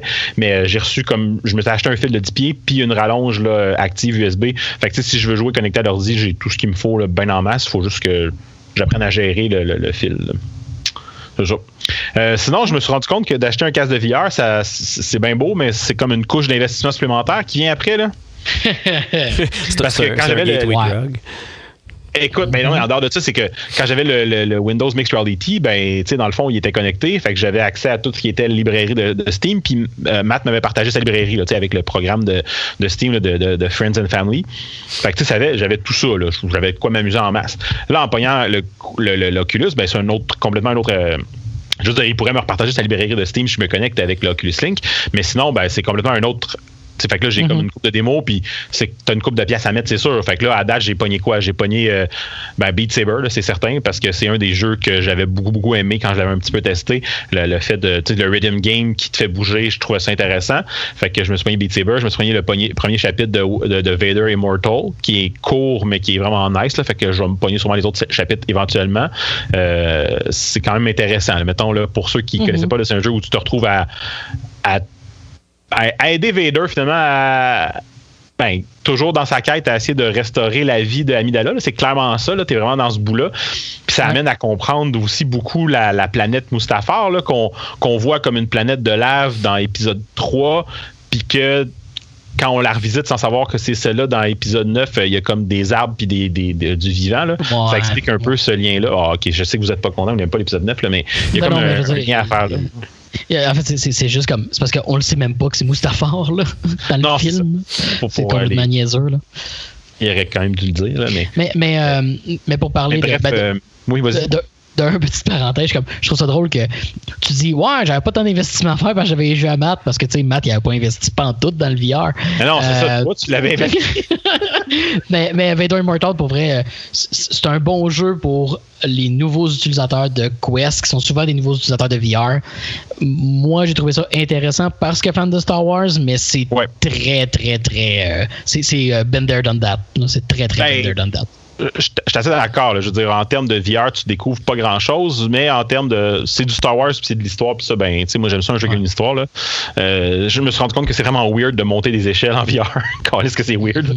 Ça. sais, t'as beaucoup, t'as beaucoup d'échelles à monter dans ce jeu-là, puis t'es comme, je monte des échelles, ah, qui je bouge. Mais euh, ils ont fait une stick de Belgia, par exemple, pour tout ce qui est le, le mouvement, puis de pas te sentir. euh, j'aurais voulu que quelqu'un me filme quand le jeu commence, puis que t'es dans un vaisseau, puis que tu t'en vas en hyperspace, puis que j'étais debout dans mon sous-sol en train de regarder mon plafond. Je, regardais en haut, tu sais, faire comme la bouche grande ouverte, je regarde mon plafond en faisant Ah, c'est bien hot. Parce que, tu comme de fait, t'es dans un vaisseau que ils t'ont pas crissé juste un petit cockpit avec une petite fenêtre, là. T'es dans l'hyperspace, mais c'est vitré à grandeur, tu peux regarder en bas de tes pieds, puis, euh, tu sais, l'introduction au jeu, t'es comme.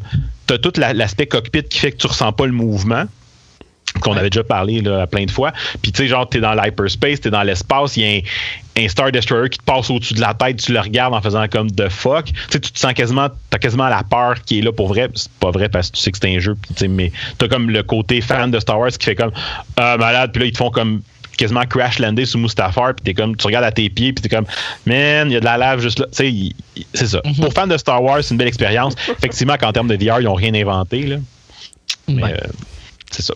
Euh, sinon, en dehors des autres investissements, je me suis rendu compte que ben, j'a- j'avais dernièrement euh, pété mes, euh, mes earbuds que j'avais. J'avais perdu dans un Costco un de mes deux ear tips, puis j'arrivais pas à en trouver qui fitait parce qu'ils sont vraiment très très petits, ceux que j'avais. là, des zéro audio là, drôle de marque japonaise de qualité impressionnante. Là. Fait que je me suis racheté une bonne paire de earbuds parce que ça te prend ça pour jouer. Là. Tu, tu veux pas être sur l'espèce de speaker qui gosse puis que tout le monde entend tout. Puis euh, tu développes rapidement des désirs aussi en termes juste de hardware parce que la, la strap du Quest est étrangement très peu confortable. Je veux dire, euh, tu sais, j'ai quasiment la face que- qu'on voit des photos sur Facebook de d'infirmières qui ont passé 36 heures avec un masque dans la face quand je l'enlève juste parce qu'il il était foire comme faux. Là. C'est le VR Fait que face. les straps, le- le- là, c'est ça. Mais les Ouais. straps sont pas très confortables. Et le poids est pas très bien réparti. Puis là, tu te mets à regarder les straps plus hot avec un contrepoids pour mettre aussi une batterie parce que la batterie du Quest est euh, pas si hot que ça. Tu sais, fait que là, t'es. Ouais, je pourrais facilement investir beaucoup d'argent puis pas avoir tant d'expérience de plus. Là. Fait que tu sais, t'es- c'est un espèce de. C'est un, un aspect que j'avais pas vu venir euh, qui venait avec le, le fait de posséder un, un casse. C'est c'est vraiment, tu sais, t'achètes une console. tu sais. Faut vraiment Ouais, que ça. comme ça. Ouais, fait que faut Accessoires et catalogues. qui vont avec, c'est ça.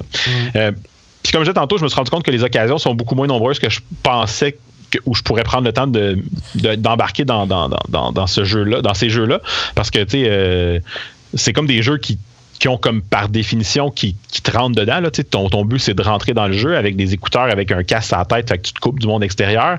Fait que faire ça pendant que le petit fait sa sieste, puis que ma blonde est en train de faire du télétravail, c'est pas super efficace parce que là, genre, au demi-heure, tu fais comme, aux 10 minutes, tu fais comme, ouais, le petit, tu réveillé, le petit, tu réveillé. C'est vraiment pas très. euh, c'est ça, je pensais faire ça à ce moment-là, puis c'est pas très efficace. Fait que c'est. Les occasions sont plus euh, limitées que j'aurais pensé dans dans ma vie, là, appelons ça comme ça, puis mon organisation. Fait que j'en ai moins profité Appelons que. ça comme ça, ma vie. C'est ça. Mais j'en ai moins profité que j'aurais voulu, euh, tu sais, parce que les occasions vont être plus, bon, mais quand le petit, mettons, est couché le soir. Mais là, à ce moment-là, c'est des fois, j'ai aussi le goût de passer du temps avec ma blonde parce que même si on est trouvé de la maison, on se voit pas parce que nos horaires concordent pas, là, vu qu'on travaille tous les deux et qu'on essaie de, de, se, de se donner, en fait, du tag team avec euh, la job puis le petit. Fait que malheureusement, moins d'occasions que j'aurais voulu pour m'y mettre. Fait que pas jouer autant que j'aurais voulu depuis que je l'ai. Par contre, euh, encore euh, envie de d'y continuer. Fait que si je reviens sur le Quest comme tel, j'en ai parlé vite vite, là, le confort est à retravailler, je pense, mais bon, c'est là que les désirs embarquent. Sur, euh, sur le confort, d'ailleurs, en fait, pour ceux qui ont déjà essayé, euh, ça ressemble beaucoup au Vive d'origine. Si vous n'avez pas de modification, le Vive de base, le confort est semblable. C'est-à-dire qu'on a une strap élastique qui nous écrase la face dans le casque puis que le poids est beaucoup à l'avant. Euh, fait que c'est effectivement pas génial. Euh, c'est pour vrai, moi, je suis un, peu déçu qu'il y ait- que, qu'il y ait- que les casques n'aient pas tout été vers un modèle qui appelle le Halo Strap, qui est comme, comme le Dell Visor que tu avais essayé, comme le nouveau Rift S le fait, euh, ou comme le PlayStation VR qui est peut-être plus connu. Là. Mais que c'est vraiment comme un anneau alentour de la tête, un peu comme une casquette, puis que le- le- le- la partie de lentille est attachée à ça, donc que tout le poids nous serre la tête. Ça là, c'est les inconvénients. C'est pas aussi stable, puis euh, ça peut donner des compression headaches, parce que ça serre la tête, mais c'est beaucoup plus facile à porter sur des longues périodes de temps. Ouais. Puis c'est étrange parce que le, le Quest puis le Rift S sont sortis pratiquement en même temps, là. Genre, Ouais. assez. Mais bon. Sauf que le, le Rift S est développé par Lenovo. Puis Lenovo ont euh, Mhm. signé une entente avec, je crois, Sony. En tout cas, bref, ils ont les droits d'utiliser ce design-là. Ok, ouais, je comprends. Mais bon, fait que peut-être que ça sera un de mes investissements là, éventuels, une strap. Puis, euh, puis ça aussi, là, la batterie, je me suis rendu compte que si tu oublies de le, de le brancher, euh, elle t'offre pas longtemps. L'autre fois, j'étais comme, bah, je vais jouer un peu, il était genre à 72 J'étais comme, Ah, je suis correct. Puis, ok, ouais, j'ai pas t'offert une heure. tu sais, C'est, c'est, euh, à penser à 72, charger. pas une heure. euh, Tu joues à 22, ben peut-être, là, je sais plus. Là. Mais C'est euh, quoi, en moyenne, c'est euh, un- c'est 3 heures à peu 3 près. là. heures, c'est ça? ouais, ben, peut-être que peut-être que c'était peut-être plus basse que ça, là, mais bon. Bref, il me semble que ça a droppé vite. Là. Puis on s'entend c'est une session de VR de 3 heures, c'est quand même. C'est décent. Là. Non, non, clairement, là, mais c'est pour ça que je dis, oublie pas de le brancher, pas juste genre Ah ouais. est pas assez longue. là. C'est juste. Tu peux pas juste Quand- faire comment, elle m'a le laisser là, puis. euh, Quand tu l'enlèves, tu as un endroit dédié, tu le plugs quand tu l'enlèves, puis c'est tout. Tu n'as pas vraiment ça. C'est à peu près ça.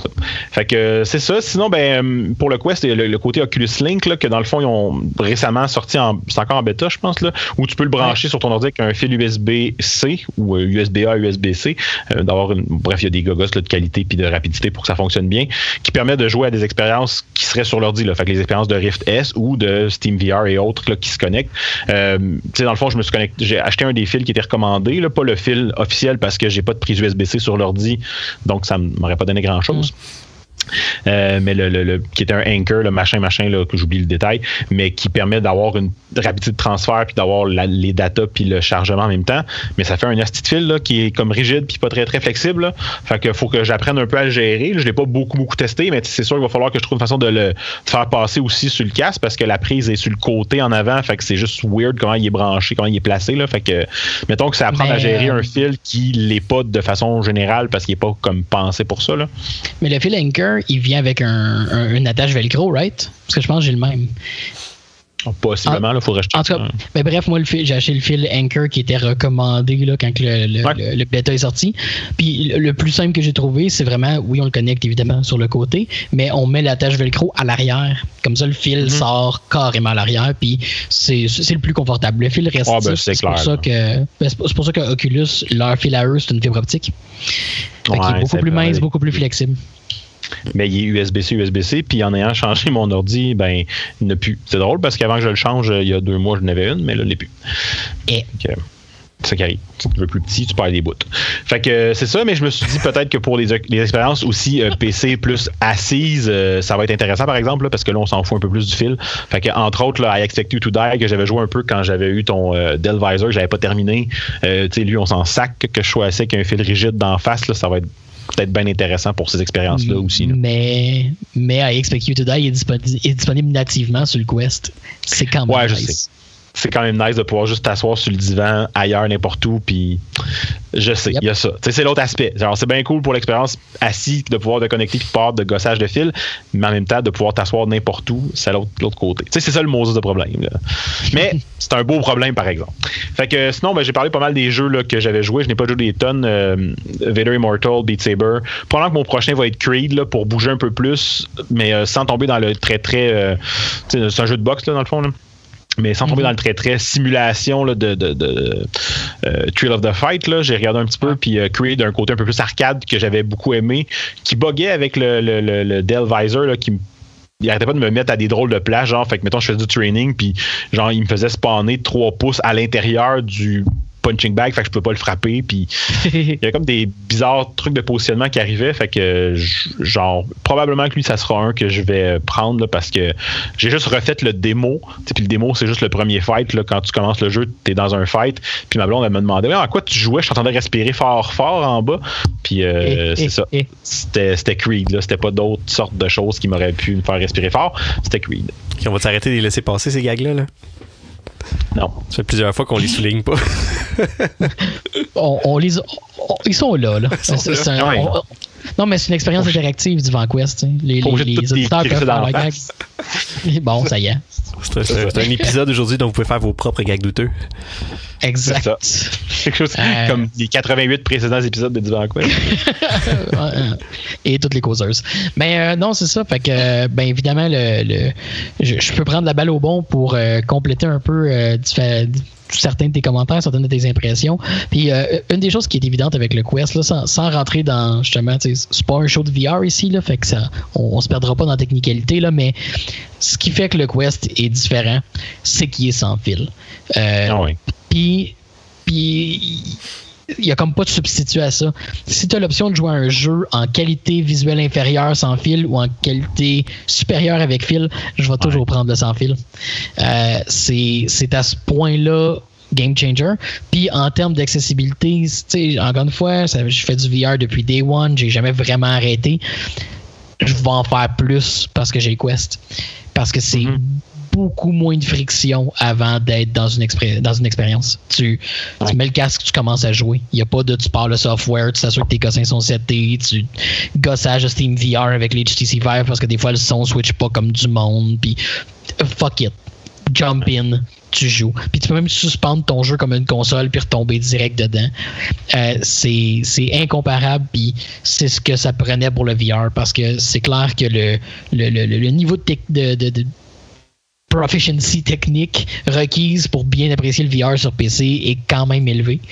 Euh, sans être insurmontable, il y a une barre quand même à franchir qui n'existe Ah, pas. puis le bout, où est-ce que tu veux euh, faire essayer ça à des gens, là, un moment donné, là, qu'on va avoir le droit de voir des gens. Euh, tu sais, je peux m'imaginer am- am- amener ça chez mon père, tu sais, mon père qui a même pas d'ordi chez eux, là, puis juste comme tasser le divan dans son salon parce qu'il y a vraiment de la place chez eux, qu'il y a une assez grande maison, puis dire, tiens, genre, mets ça sur ta tête, là, puis euh, amuse-toi, là. Puis, puis en plus, Euh. si avec l'application sur ton téléphone, il stream l'écran Ouais. sur ton téléphone, puis tu peux le passer sur un Chromecast, fait que tu peux le partager sur Ouais. une télévision avec tout le monde. C'est extrêmement bien pensé. Puis d'ailleurs, dans une mise à jour qui s'en vient, on va même avoir, pour les titres qui vont le supporter, on va avoir la caméra augmented reality pour iPad. Que tu vas voir la vraie personne surimposée par-dessus les graphiques du jeu, rendue Et- par le Quest quand même, vers le iPad. C'est Ah, énorme. Ah, mais ça, ça va faciliter la vie des streamers. Là. Mais hein? Ben oui, puis ça va rendre ça tellement plus facile à communiquer. C'est Ben quoi oui. l'expérience du VR? Ouais. Donc, euh, big deal. Mais bref, je vais faire en rafale des suggestions de jeux Quest. Et à- pour commencer, je vais y aller avec des choses qui sont natives Quest. C'est-à-dire qu'on joue direct dessus, pas de tether, pas de plateforme tierce. Dans l'ordre, Pistol Whip, que j'ai mentionné, je pense, au dernier épisode. Ouais, il était Euh, juste ma liste. hein. fait qu'on on, on, en parlera pas plus longtemps, mais c'est un rhythm shooter. C'est écœurant. Puis euh, ils ont sorti déjà quatre mises à jour gratuites avec des nouvelles tunes, ce qui fait passer les créateurs de Beat Saber pour des crises de profiteurs. Euh, Quand ensuite, on, ensuite, on a Rec Room. Mais oui. Rec Room qui est l'expérience sociale hors pair du VR. Jouez avec vos amis, allez pas sur le- la place publique, c'est plein d'enfants de 13 ans qui scream. Euh, c'est- c'est- ça va vous turner off bien raide. Allez-y avec des chums, allez faire les quests, c'est du fun noir. Ce- Ceci étant dit, Ouais, je l'ai installé, là, je Ouais. À part les quests, on a eu beaucoup de fun dans le, le laser tag là, à 4 contre 4.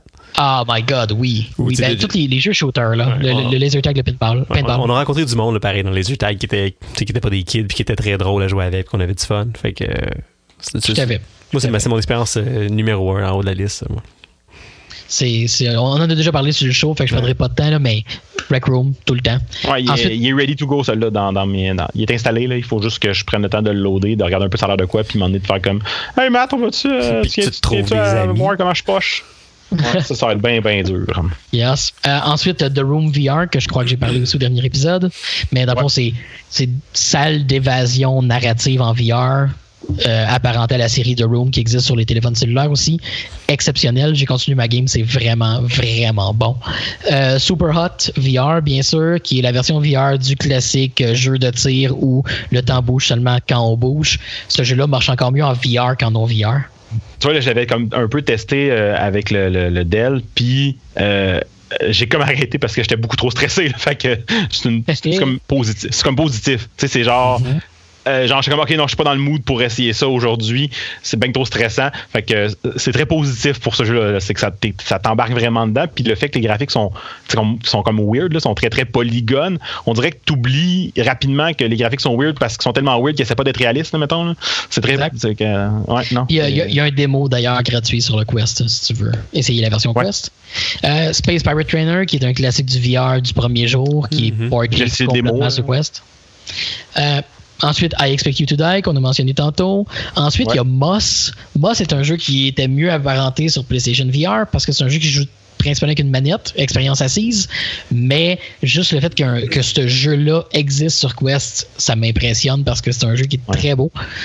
Euh, ensuite, Accounting Plus, du créateur de Rick and Morty. C'est juste de l'humour gras intense. C'est Ah, crissement drôle, ça n'a pas de bon sens. Word it. Euh, ensuite, on a Free Diver Triton Down, que je suis probablement la seule personne qui recommande sans arrêt. Mais fuck, c'était écœurant. C'est ce- la, la- la mécanique principale de ce jeu-là, c'est la natation. Mais t'es pris dans un bateau qui a kill over, puis tu dois t'en sortir. C'est tellement bien fait. Euh, la mécanique marche bien, puis la loupe de tension, release. Euh, est, parfaite. C'est très indie, c'est pas hyper polished, mais euh, au côté narratif, mais visuellement c'est très très polished, puis ça marche tellement c'est- bien. C'est aussi très très polish pour les gens qui te regardent faire du VR puis nager dans le vide dans ton salon. Ouais. mais, mais en fait, ça devient un mix de nager puis de s'accrocher ses murs parce que t'es dans des espaces confinés. Euh, oui, t'as de l'air aussi cave, là, mais je veux dire, mais, mais c'est, ça feel tellement naturel. Faire du VR puis avoir la cave, je veux dire, c'est synonyme. là. Tu peux pas. euh, c'est pour ça que je dis tantôt, j'aurais voulu que quelqu'un me regarde, genre, me, me filme avec moi qui regarde mon plafond avec une face ébahie. Tu sais. Il, il est pas hot mon plafond, là, c'est du plafond suspendu. Là, tu sais. C'est correct, on, on l'avait fait ici quand on avait eu le vibe. hein. Ouais, il y a ça. avec moi Et- se pète la face sur le plancher. Mhm. T'es pas le seul. Et, euh, et finalement, SideQuest, qui est le système pour pouvoir loader des jeux non approuvés par Oculus sur le headset. C'est tellement simple à setuper. C'est vraiment le fun que faire du. C'est pas du piratage, là, mais c'est du, du- de l'utilisation non approuvée. Euh, Zone c'est- Blue rendu là, là, un peu. Oh, ouais, sure. Ouais, sauf que c'est ça, c'est ils bloquent pas, sont conscients puis ils l'approuvent à un certain degré. Là. Euh, et bref, sur SideQuest, il y a T for God, qui est un démo qui est en itération continue depuis deux ans, qui est exceptionnel, qui, qui utilise l'espace que tu as pour designer un environnement euh, géométriquement impossible. Encore une fois, je sais que j'en ai déjà parlé ici, mais qui fait que tu n'as aucune mécanique de, de locomotion artificielle. Tu marches pour vrai dans ton espace, puis à travers cette redirection artificielle-là, tu voyages des super grandes distances sans jamais devoir faire de, de- de- de- d'abstraction de mouvement. C'est écœurant. C'est fou raide. Euh, Crisis Brigade, qui est un rail shooter extrêmement difficile, mais très satisfaisant, puis avec un humour deadpan qui est magnifique. Euh, et Climby, qui est un vieux titre, là, mais il y a un démo sur SideQuest qui, euh, dans le fond, Climby, c'est un des premiers jeux à explorer les locomotions euh, appuyées par le mouvement des mains. Donc, pour marcher, il faut que tu swings les bras. Euh, c'est le premier jeu à avoir vraiment mis la mécanique de, de- de- pour grimper en t'accrochant, en te tirant, que, que Star Wars utilise avec Vader Immortal, etc. Fait que tout est monté à travers ces mécaniques-là. C'est vraiment un jeu comme de platforming en VR qui utilise ces différentes mécaniques-là pour donner le feeling de déplacement. Mais SideQuest a l'air d'être une, une pas pire, euh, aussi une pas pire. euh, bref, une pas pire à, observer. Là, là j'ai vu quelqu'un passer sur, euh, sur Reddit, puis je l'ai mis dans mes choses à regarder. Là, euh, un genre de, de Pokémon. Ben, en fait, c'est pas un genre de, là, c'est un clairement illégal Pokémon VR là, euh, qui passe par SideQuest, là, que j'ai quand même le goût d'aller explorer de par mon intérêt par les Pokémon. Fait qu'il y a comme alors d'avoir des choses intéressantes puis des choses un peu weird sur, sur SideQuest aussi. Euh, la, la- la plupart du stock sur SideQuest est crissement trop rough et potentiellement ouais. dangereux pour la nausée et tout ça. Là. C'est, c'est, pas, c'est pas génial. là. Mais il y a des affaires cool. Puis tu sais, si t'as l'estomac solide, il y a même euh, Lambda VR qui te permet de jouer à Half-Life 1 au complet en VR. OK. Mais c'est quand même rough. Hein? C'est, euh, J'ai pas l'estomac assez solide pour ça, je pense. c'est ça. Mais, mais il y a, oui, c'est, c'est clairement à explorer. Il y a des belles choses là-dessus. Mm. Et voilà. Ben ouais, ça va être intéressant. J'ai hâte d'explorer, puis je vais sûrement en reparler un petit peu. Là.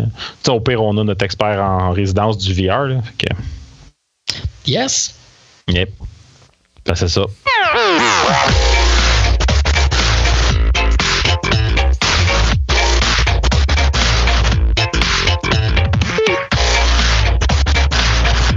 Donc, ben long, ce thème-là. Ça plus. hein? Ouais, C'est un, c'est un thème d'épisode. tu sais. Ah, je sais On bien. ça jouer ça. Comme...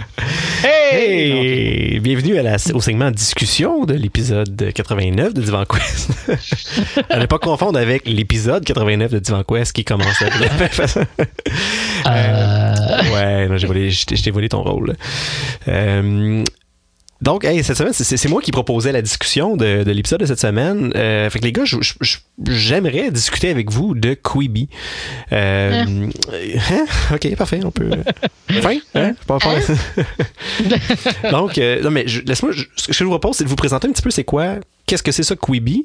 Euh, puis après ça, il y a deux angles de discussion que j'aimerais qu'on voir ce que, ce que vous en pensez, parce que c'est c'est un. c'est une C'est-tu apparenté au maire Quimby? Malheureusement, non, mais c'est c'est peut-être une opportunité manquée ici.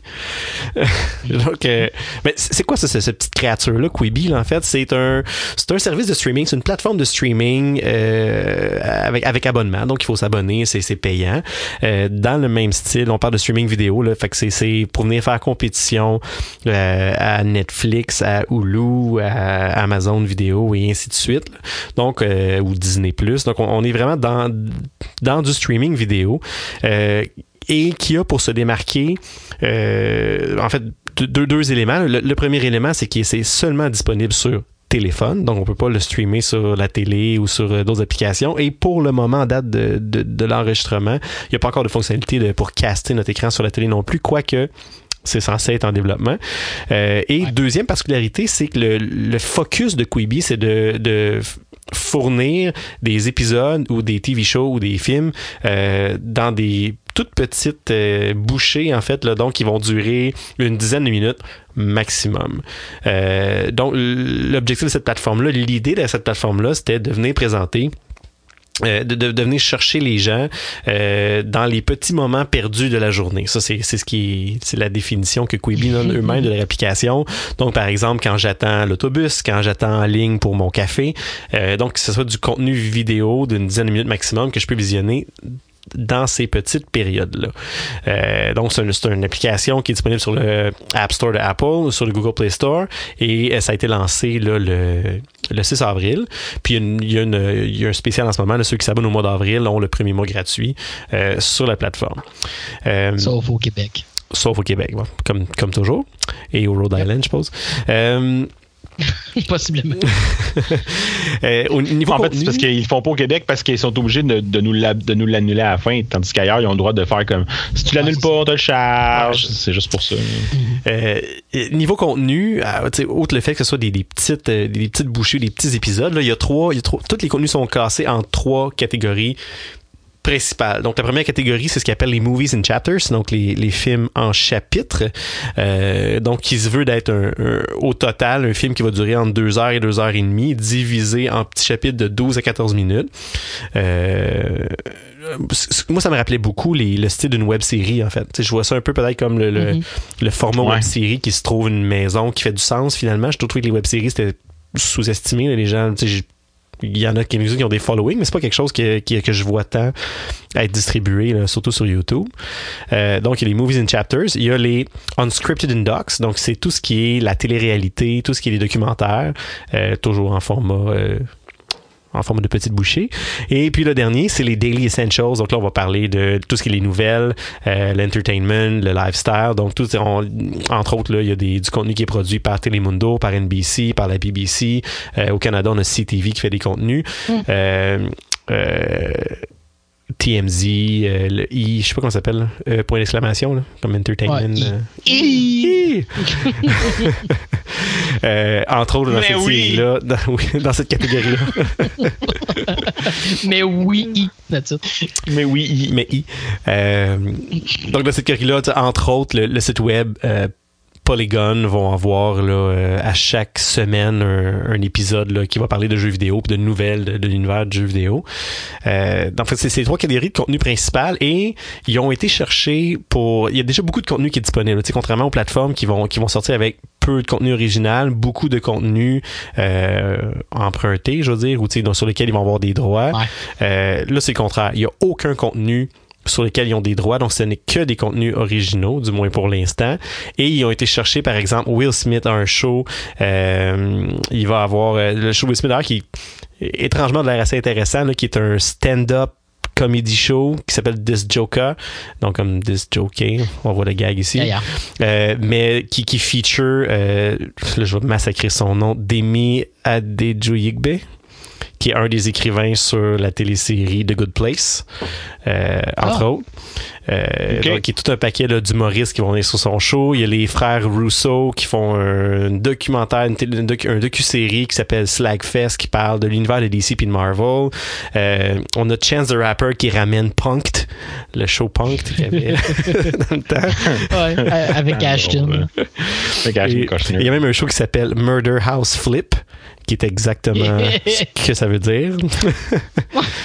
Mais tu vois, là, tout d'un coup, y a- je trouve que j'ai déjà un peu plus d'intérêt. Parce que tantôt, tu me parlais de genre web série qui en a déjà sur d'autres choses, de, de vidéos de 10 minutes que je comme, mais il y en a plein sur YouTube. Pourquoi, tu sais, c'est quoi la différence? Mais quand mais là, tu vois, t'arrives à. Ben là, t'arrives avec des affaires qui sont comme plus du contenu original avec des, des gros noms, des concepts que là, tu sais, je comprends que Will Smith, tu l'aurais pas sacré, c'est un show sur YouTube. Si- S'il y avait le goût d'en faire un, il aurait pu, mais il aurait pas eu les, les moyens nécessaires de faire ce genre de show-là, ce genre de polish-là, j'imagine. Fait que là, il y a comme quelque chose de peut-être un peu plus euh, quand je parle de web série, je parle pas de, de, de- c'est pas du contenu filmé qualité web série avec des acteurs qu'on connaît pas. Là, je parle de, de, de, de films séparés en format web série où c'est des, des petits épisodes de 10 Ah, minutes, mais on parle de qualité et d'un cast hollywoodien. Là. Tu sais, ça fait que c'est des acteurs qu'on voir dans mais- des films, euh, des triple A. Là. Donc c'est Mais, mais ça, c'est ce que j'avais compris. Mais c'est parce que moi, mettons, les web-séries que j'ai le plus appréciées sont sur tout.tv au Québec avec des acteurs connus du Québec. C'est un peu Ouais, ce mais- concept-là, tu sais. C'est parce que c'est pas vraiment une web télé. Ça veut plus rien dire web télé là. Euh, si t'es sur une plateforme de streaming backé, tu sais. Euh, Ouais, web, ouais. C'est ça. C'est.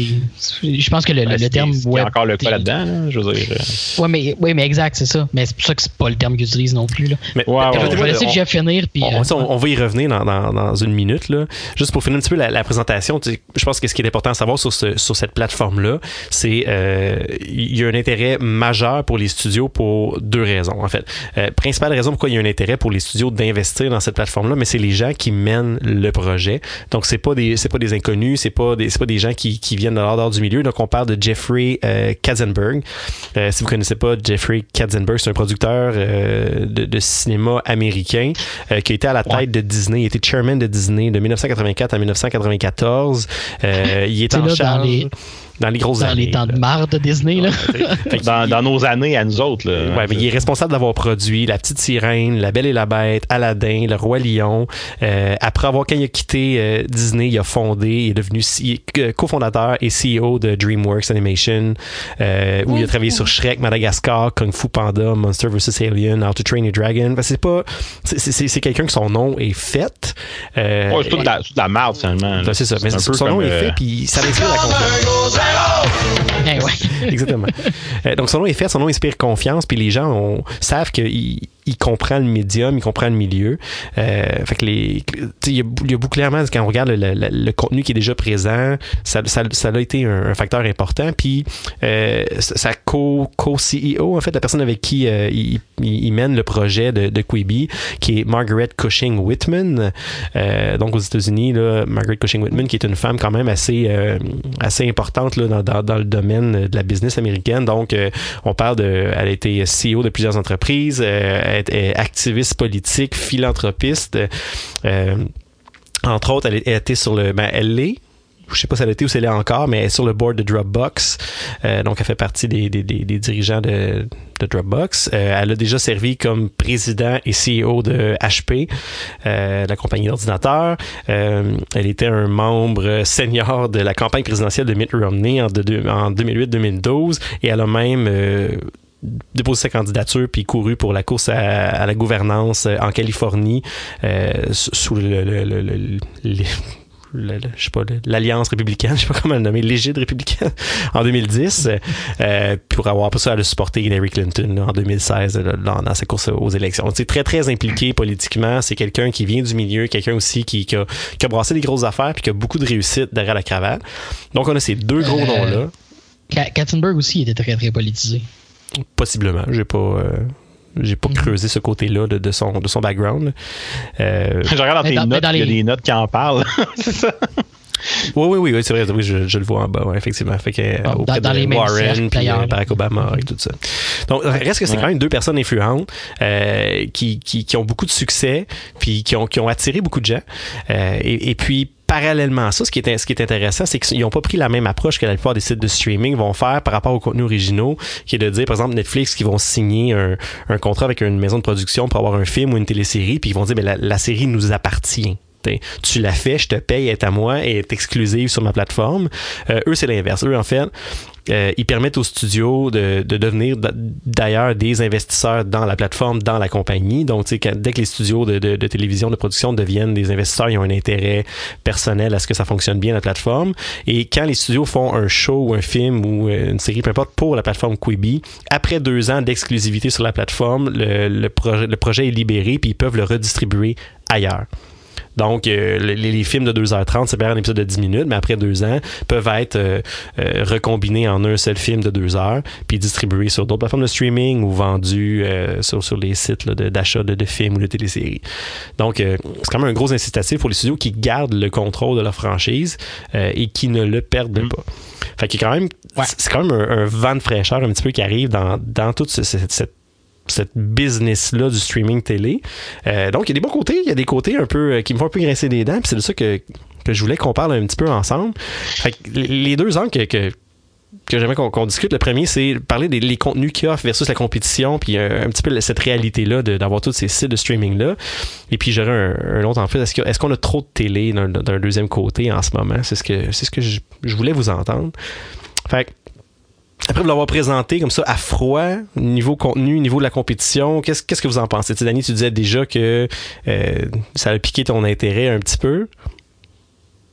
Ouais, ben, tu sais, en fait, ce que je disais, c'est que, quand tu me parles de vidéos de 10-12 minutes, je, je trouve que ce que je regarde, ce que je consomme sur YouTube, c'est ça. Fait que, je suis comme, OK, mais qu'est-ce qu'ils auront de plus à m'offrir que, que, ce que que je peux voir sur YouTube? Puis là, je comprends qu'il y a un niveau de polish sur, dans, sur certains des projets, minimalement, en tout cas, sur, sur, plusieurs des projets qui, que, j'aurais pas eu.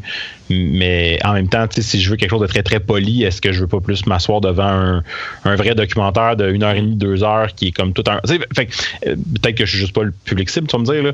Mais euh, tu me dis, euh, c'est pour les minutes perdues. Dans ma vie, j'ai pas ça des minutes perdues. Là. Si j'attends l'autobus, ben, je peux lire un livre, je peux écouter un podcast ou si je peux écouter une vidéo de YouTube, puis ou je suis comme capable d'écouter 10 minutes d'un show de 20 minutes puis de le mettre sur pause, de le continuer plus tard. Là, je veux dire, à moins que ce soit quelque chose de très, très engageant. Mm-hmm. Euh, tu sais, fait que je, je me demande à quel point c'est si euh, différent de euh, j'écoute euh, un épisode de 22 minutes de, de, de Family Guy à stick puis je mets ça sur pause parce que le boss arrive. Là, je- je- je- Ouais, c'est une ben- question ben, que je me ça. pose. Mais, mais là, c'est ça, c'est que tu fais, tu fais un, un bon argument de contenant contre contenant. Euh, mais clairement, le, le contenant est jamais le nerf de la guerre de n'importe quelle compétition pour du média. C'est une question de contenu. Euh, Puis c'est- là leur bête, je pense. Parce que le format 10 minutes, ils savent que YouTube le remplit puis qu'il y a une demande. Les gens veulent.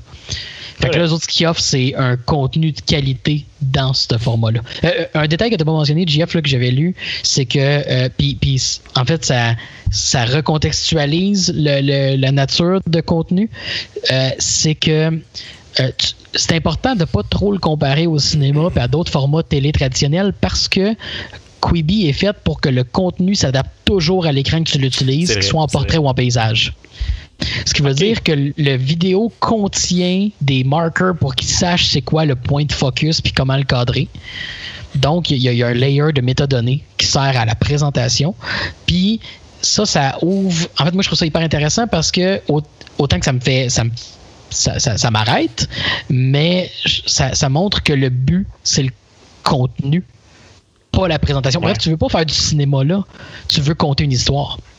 Ouais. Mais le- le- la cinématographie devient beaucoup moins importante. Puis c'est déjà une tendance qu'on remarquait anyway dans les goûts populaires de vouloir l'histoire, pas tant la cinématographie puis l'art qui l'entoure. Fait que je pense que du côté narratif, ça pose une question hyper intéressante. En fait, ça va permettre, c'est un laboratoire hyper intéressant. C'est vrai, effectivement. Ça, ça c'est quand même un point intéressant parce que là, tu changes un peu la, la donne. Tu sors du traditionnel euh, format pour mettre dans un, un format plus télé, adaptatif. ou, Ouais. Ouais. Là, ben, on le voyait déjà à travers Instagram puis tout ça, là, mais là, on le, on, on le démocratise all the way through. Il marche sur tous les formats d'écran de téléphone. Puis on parle de qualité aussi. Ouais, mais tu sais, mais on parle de tous les formats, c'est qu'on parle aussi. C'est en- pas TikTok. Ouais, mais c'est on parle aussi en mode paysage, pas en mode portrait. Ça veut dire, tu sais, si je tourne mon téléphone dans le mauvais sens, Ouais. on va dire, qu'on veut, on n'aime pas voir les vidéos, mais ça va s'adapter, ça va remplir mon écran et non pas mais faire qui des se tient bien dans un métro, par exemple. Ben, c'est peut-être c'est plus facile là, que ton téléphone a une main de même. Que... Mais- Exactement. puis c'est- puis c'est c'est là que je pense que dans leur contenu documentaire non scripté, d'actualité, tout ce qui n'est pas movie in chapters, bref, leurs deux autres catégories, ils ont un leg up. Si on a de quoi d'intéressant à présenter, je peux imaginer quelqu'un dans le métro en train d'écouter des news ou un documentaire plus facilement sur la plateforme. Effectivement. Ah non, ça c'est intéressant. C'est un, point que j'avais pas. euh, ben, je ne suis pas beaucoup informé sur le sujet, on va dire. mais... La, la technologie est super intéressante. Je trouve que l'offre peut être pertinente. Puis, tu sais, Il y, a- il y a beaucoup de commentaires sur Internet qui parlent de. tu sais, C'est sensiblement comme YouTube. Je retrouve ce contenu-là sur YouTube. Donc, pourquoi je payerais pour quelque chose que je retrouve sur YouTube? Mais je fais clairement au niveau qualité du contenu, ça sera pas la même chose du tout. Euh, ben, Ben, moi, il y a- il y a- euh, Bémol, bémol. euh, dans le contenu, dans le- euh, tout ce qui est. Encore une fois, je pense qu'il y a vraiment comme une distinction à faire entre ce qui est movie and chapters, ça, ce qui est scripted drama, compte ou scripted point, là, puis le reste du contenu. Parce que tu sais, le fait que Polygon va avoir un show, euh, ils font un show sur YouTube, ils font des capsules sur YouTube. Vox fait des capsules de, de très haute qualité sur YouTube parce qu'ils font de l'argent avec ça. YouTube est un Ouais. modèle qui a montré qu'il était payant. Euh, puis il y a plein de célébrités. Will Smith fait, euh, a ouvert son YouTube, s'est ramassé avec 7 millions d'abonnés du jour au lendemain. Il faisait du contenu très, très mid-range, puis il y avait des millions puis des millions de views. Euh, la, seule chose, c'est que là, tu as le genre d'argent corporate de télé dans le game. Je pense que c'est là la différence. Ouais, ça, ça, revient un peu rejoindre mon, mon, l'autre point que je voulais qu'on discute. Euh, qui, parlait d'est-ce qu'on a trop de télé, en fait, ou est-ce, est-ce qu'il y a, pas, pas nécessairement nous, mais est-ce qu'il y a trop de télé? Euh, puis ce qui m'a amené à réfléchir à ça, c'est, euh, puis là, je vais faire ma plug euh, totalement assumée. Donc, je vais citer une journaliste qui s'appelle Amélie Perron, qui est pas du tout ma conjointe. Non, non. J'ai jamais entendu parler. qui, qui écrivait dans, dans le numéro euh, dans le numéro du mois de décembre de c'est la revue collection en fait euh, de l'association nationale des éditeurs de livres Euh, puis là, au mois de décembre 2019 il y avait un numéro sur la société la société. C'est une revue papier, ça, mettons? oui c'est du papier mais elle est aussi disponible en ligne tu, tu- tu- tu l'entends regarde Oh, c'est C'est ça le bruit du papier qu'on qu'on tourne. Euh, Je connais pas. pas familier. Euh, dans, dans la- la- l'édition là, de décembre 2019 qui, qui parle de la société de consommation, euh, c'est sûr c'est, c'est une revue de, qui, qui vise les libraires principalement, là, mais il y a tout un en fait la section qui a été écrite par, euh, par Amélie, euh, qui parle de le numérique, puis comment le numérique est au service ou non de, de la culture d'aujourd'hui. Euh, et puis, il y, a, une section qui est super intéressante euh, où elle cite un livre qui s'appelle La culture enclavée qui est un livre qui est paru à l'automne de l'essayiste Claude Vaillancourt, euh, qui, qui est super intéressant, puis que c'est un livre québécois. Donc, si vous voulez encourager la culture du Québec, vous pouvez vous procurer ce livre-là si ça vous intéresse un petit peu là, le- toute la création puis la, la production de, de- de télé, de cinéma, de, de- contenu culturel. Euh, et puis dans, dans son livre, en fait, là, Claude Vaillancourt, il, il tente de démontrer que la culture est prise au piège aujourd'hui dans, dans un marché qui est déréglementé, euh, dans un marché où il y a juste les gagnants qui sortent, puis il y a juste les plus puissants puis les plus fortunés qui s'en sortent au détriment des autres. Donc la conséquence, c'est qu'on se retrouve avec une culture qui est un peu homogène, euh, où on évite de prendre des risques, puis où on, va reléguer toutes les créations marginales dans l'ombre, puis les Netflix de ce monde, ils vont se confiner euh, le public à des œuvres de plus en plus fades et dénuées, de créativité. Donc la réalité, puis, si, on, traduit euh, tout ça en langage qu'on va comprendre facilement, tout ce que tout le monde veut, c'est le prochain Game of Thrones. Ça veut Ouais. dire que tous les auteurs qui arrivent avec des idées originales, toutes les euh, vont avoir de la difficulté à se démarquer, vont avoir de la difficulté à, à passer au travers. Il n'y a jamais eu autant de studios de télé, de demandes, de producteurs. Il n'y a jamais eu autant d'acteurs. Ça n'a jamais été autant. tu sais, En multipliant les plateformes, on multiplie le contenu. Fait qu'il n'y a jamais eu autant d'opportunités de Ouais. faire du contenu, mais ça n'a jamais été, été autant un, un noyau aussi restreint qui produisait tout ce contenu-là. Puis quelque chose qui me frappait cette semaine, euh, j'ai oublié son nom, comment s'appelle l'actrice qui euh, a joué la journaliste dans Daredevil, euh, sur Netflix, toutes ces séries-là, a joué dans euh, True Blood. Euh, Deborah euh, Ann Wolf. Ouais, c'est ça. Donc, cette actrice-là qui, qui, a, qui a fait une sortie publique cette semaine, puis qui disait, euh, depuis que Netflix ont cancellé là, le, toutes les Daredevil et, et compagnie là, de, de, de Marvel qu'il y avait, est pas capable de se trouver un emploi d'actrice. Il y a personne qui, qui l'apprend, il y a personne qui. Puis pourtant, là, je, je, crois qu'elle a fait un excellent travail, puis elle a démontré tous ses, ses, ses Mhm. talents d'actrice dans, dans ce TV show-là. Et malgré tout ça, le marché est tellement saturé qu'il n'y a pas de place pour elle dans, dans, dans le marché là, de que ce soit du cinéma ou des téléséries. Donc on se retrouve avec euh, cette, cette réalité culturelle là où ben finalement tout est fan, tout se ressemble, puis il n'y a pas tant de contenu si original que ça, du moins pas sur les grandes plateformes. Bon, ben, c'est ça, c'est là que tu. euh, c'est là que tu arrives. là. C'est que, dans le fond, ce que, ce que je trouve vraiment comme tristement intéressant de ce que tu ce que exposes, euh, puis ce que- de ce que M. Vaillancourt right, euh, relate, c'est que essentiellement, ce qu'on voit là, c'est la même chose qui est arrivé à tous les mouvements punk ever. C'est euh, l'internet était la plateforme où tout le monde pouvait aller créer du contenu et où ce que oui c'est le Wild West, oui c'est dur de trouver quelque chose, mais tout est là. C'est encore vrai. Sauf que la réalité c'est que on finit, ça finit par devenir du corporate money puis ça finit par devenir une monoculture. C'était la fin de la monoculture internet et on est back where we started juste Ouais. 15 ans plus tard. Oui, mais juste dans, dans la vidéo, tu sais, c'était comme. euh, tu pars du, du- côté où est-ce que tout le monde avait le câble parce que c'était pas, t'avais pas le choix si tu voulais avoir une offre de télé plus intéressante que deux postes qui grichent si t'es en campagne, tu sais. Puis là, tout d'un coup, le monde se met à couper le câble, mais pour prendre des services de streaming qui te ramènent à avoir une facture aussi imposante que le câble. Euh, mais tu sais, c'est- un peu ça. L'offre est rendue hyper grosse, mais est-elle diversifiée? Mais j'ai hâte de voir Quibi, là. Je suis intéressé plus que j'ai été au début de la discussion, mais est-ce qu'ils vont nous sortir des contenus similaires à ce qu'on retrouve ailleurs, mais dans un format différent? Ça va parce que là, tu sais, c'est comme des gros noms, des gros. Est-ce que Ah, non, ça va être. Non. Je, je- je- je suis curieux. Qui- Quibi n'est pas là pour être original. Quibi est là pour être consommable. C'est clair, Ouais, juste quand, quand tu vois les, les- les gros noms qui ont, qui ont déjà été approchés puis qui ont déjà fait du contenu, c'est sûr que ces gens-là ont investi leur argent parce que c'est safe relativement, tu sais, étant donné l'offre puis qu'est-ce que c'est. Puis tu sais, je je crée mon contenu pour Quibi puis ça pogne pas, mais dans deux ans, je peux partir avec, je peux me revirer de bord puis le vendre à Netflix. Fait que il- Sauf y a- que deux ans, c'est long. c'est quand même long, mais il y a quand même long, deux ans. c'est quand même un risque qui est mitigé. Euh, Et puis, Mhm. tu sais, il y a que des gros noms. Fait que c'est ces gens-là qui ont une crédibilité, plutôt que de se, se servir de cette crédibilité-là, puis de dire, mais je vais, je vais donner la chance à certaines personnes plus underground qui ont des idées artistiques puis qui vont faire avancer la culture. Mais je joue safe avec Will Smith. Y a-tu plus safe que Will Smith dans la vie, genre? Ah, non, mais, non, ben, absolument, là, sauf que j'espère qu'ils n'ont pas juste ça, mais en même temps, t'as pas le choix, sinon t'auras pas de visibilité. Euh, mais, mais plus que ça, je pense que tu sais, il y, y a plusieurs problèmes. Là, tu sais, c'est que, euh, YouTube a un problème d'exposure parce que l'algorithme favorise ce qui est populaire et ce qui paye. Euh, Sauf que tu sais, on, on est un petit peu entre les deux. Là. On est, faut, faut pas juste voir le problème de la situation actuelle. Oui, Disney va te donner ton manger mou à volonté. Garanti. Toutes les choses sont du manger mou. Tu sais exactement à quoi tu t'embarques. Tu te fouleras pas de neurones à écouter un show sur Disney+. Il n'y a pas de danger. ok? Euh, T'arrives sur Netflix, l'offre est extrêmement variée. Euh, J'aime beaucoup qu'il y ait beaucoup de contenu international, ce qu'aucune autre Ouais, plateforme semble mettre de l'avant. C'est vrai. Puis, je- je sais pas que c'est tant du contenu de qualité, mais tout le monde écoute. En fait, il y a- il y, a beaucoup, beaucoup, beaucoup de monde qui écoute le contenu B de Netflix. Les Ah gens consomment beaucoup de l'autre Netflix, qui est pas juste le qu'est-ce qui est le prochain Game of Thrones, qu'est-ce qui est le prochain Stranger Things. Le dark le monde consomme beaucoup, beaucoup de Netflix. Ouais, c'est ça. Mais moi, sur Netflix, euh, le- je dirais que la ma- récemment, mettons, la majorité de ce que je consomme, c'est beaucoup du documentaire parce qu'il y en a vraiment beaucoup. Puis ça, c'est quand même Mhm. quelque chose d'intéressant. Tu sais, Euh, tu sais, quand c'est ça, j'ai mon manger mou avec Disney Euh, Netflix, tu sais, je l'écoute moins qu'avant, mais il y a quand même des trucs intéressants.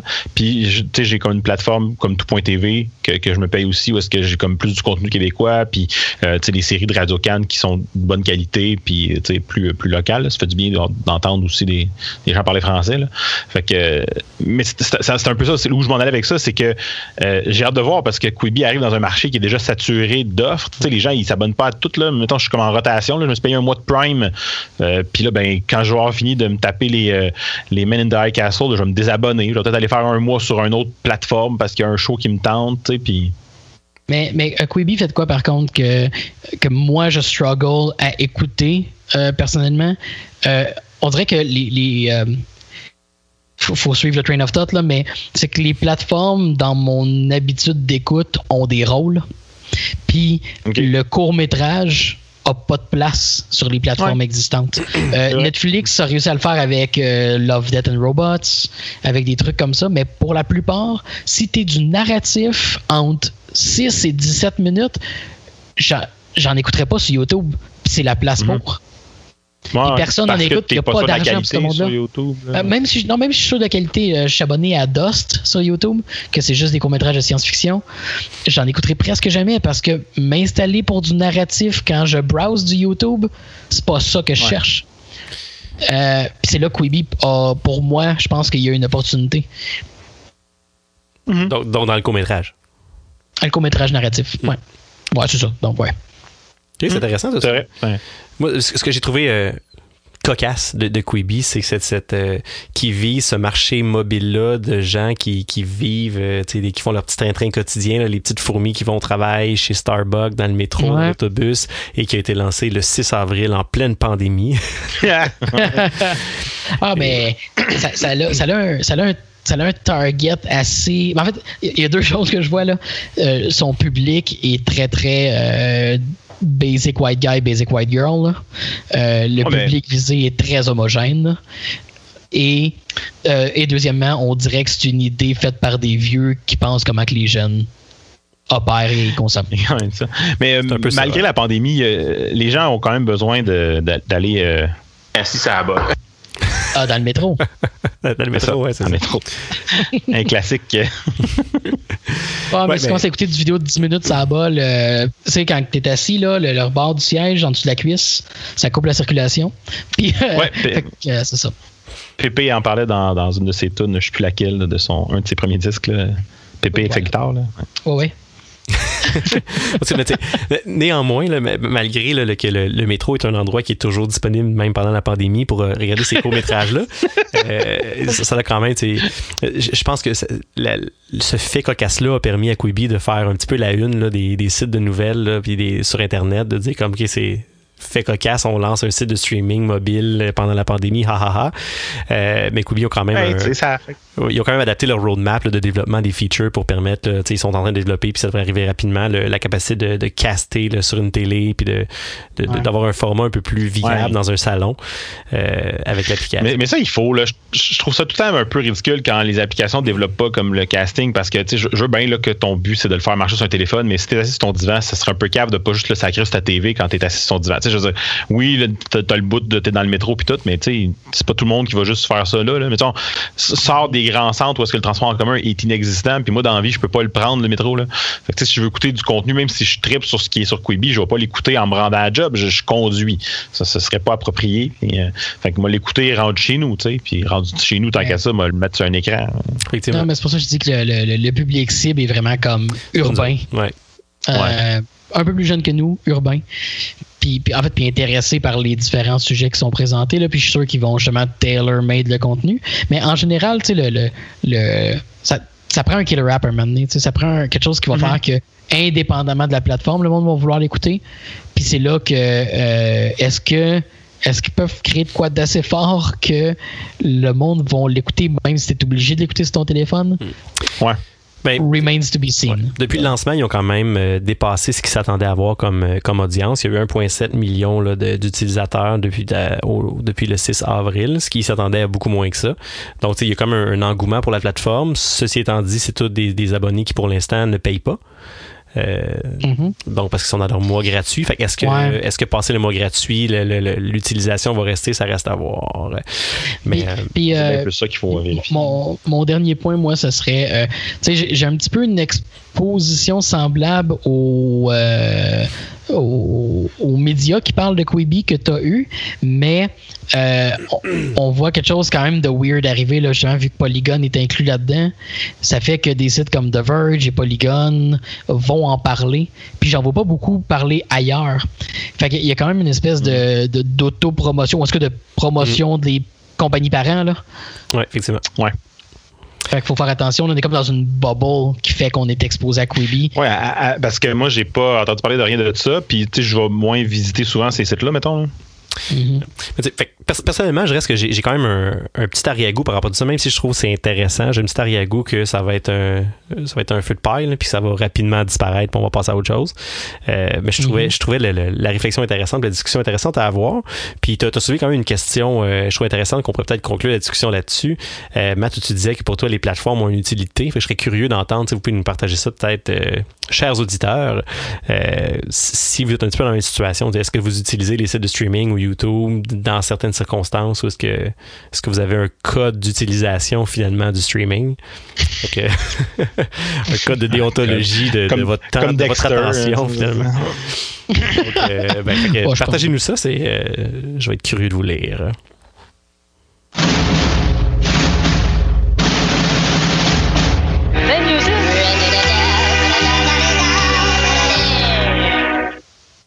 C'est le retour du Coming Soon Blender Edition de Divan Quest. Donc, pour euh, rappeler ce que c'est, ça fait longtemps que ça n'a pas roulé.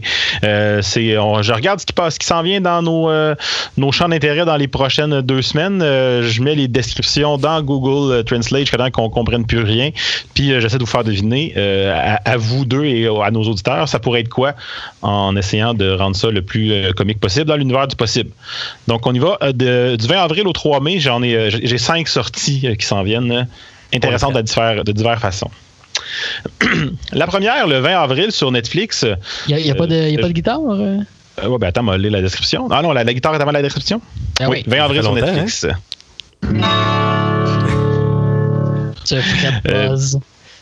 C'est tellement pas un show que personne ici ne va écouter, mais c'est pas grave, je trouve ça drôle d'en parler. Sous la direction de Kellis et Heather Store, Netflix 2018, le plus haut niveau de cuisson, Canis prépare une tasse de 10 000 pour les participants à un jeu de coin haut de gamme. Ah, j'ai, j'ai- je sais pas comment ça s'appelle, je sais c'est quoi, je sais pas comment ça s'appelle. J'ai oublié. Ah, ok. Parce que j'avais aussi un indice audio qui est pas pantoute relié directement, mais qui était un succès souvenir de 2001. I was gonna clean my room until I got high. Ouh. Fait que, Hey, j'avais tellement pas, pas souvenir que Jay et Bob étaient dans le clip de Afro Ben oui. Man. ben Eh oui. Fait que ouais, le, le, le show, euh, ouais, euh, quelqu'un Euh, qui. Le titre ne me reviendra pas. Ah. Mais Non, le, le titre, c'est Cooked with Cannabis, là, puis c'est un show de cuisine où est-ce qu'il faut qu'il fasse des choses infusées au, au CBD. Là, Yeah. Fait que je- C'est ça. Mais tu sais, en période de pandémie, le CBD serait un bon euh, élément pour baisser l'anxiété, là, contrairement au euh, THC là, qui euh, amène le côté plus euh, psychédélique de, de- de- du cannabis. Fait que peut-être que ça pourrait être intéressant pour faire baisser le niveau d'anxiété des gens qui ont des problèmes d'anxiété. Ouais, ça va prendre des recettes. Fait que, C'est ça. écoutons euh, Cooked with Cannabis, I guess. Au pire, euh, tu sais. I was gonna clean my room until I got high. Fait que J'ai écouté le clip au complet tantôt, même si j'avais mon extrait, juste parce que c'est n'importe quoi. 2001. OK. euh, 23 avril, euh, sorti sur euh, PC, devrait être aussi sur Android ou iOS, mais je suis pas sûr si la date est la même. Le préambule à la guitare était très long. Ouais, ben, généralement, je mets la date puis le, le- Ouais. de où est-ce que ça sort là. Ce jeu est un tournage illégal sur Internet avec une série de coureurs inoubliables, des batailles en temps réel qui nécessitent, nécessitent votre attention, des téléphones uniques et de nombreuses fonctionnalités, des cartes et des itinéraires qui vous divertiront pendant longtemps. Choisissez votre téléphone préféré, utilisez différentes choses et réussissez. Des histoires de jeux écrites par des clients comme vous. choisir mon téléphone et réussir une histoire. Ouais, Euh, c'est ça. Qu- Qu- Quibi Simulator. Non, malheureusement. Hmm. Euh, L'extrait audio, si vous l'avez, je vais vous donner comme euh, une pièce d'internet là, mais sinon, euh, ça se pourrait que vous le ça, ça- C'est un donc, c'est quand même ça? euh, euh, pas, pas un complet. là,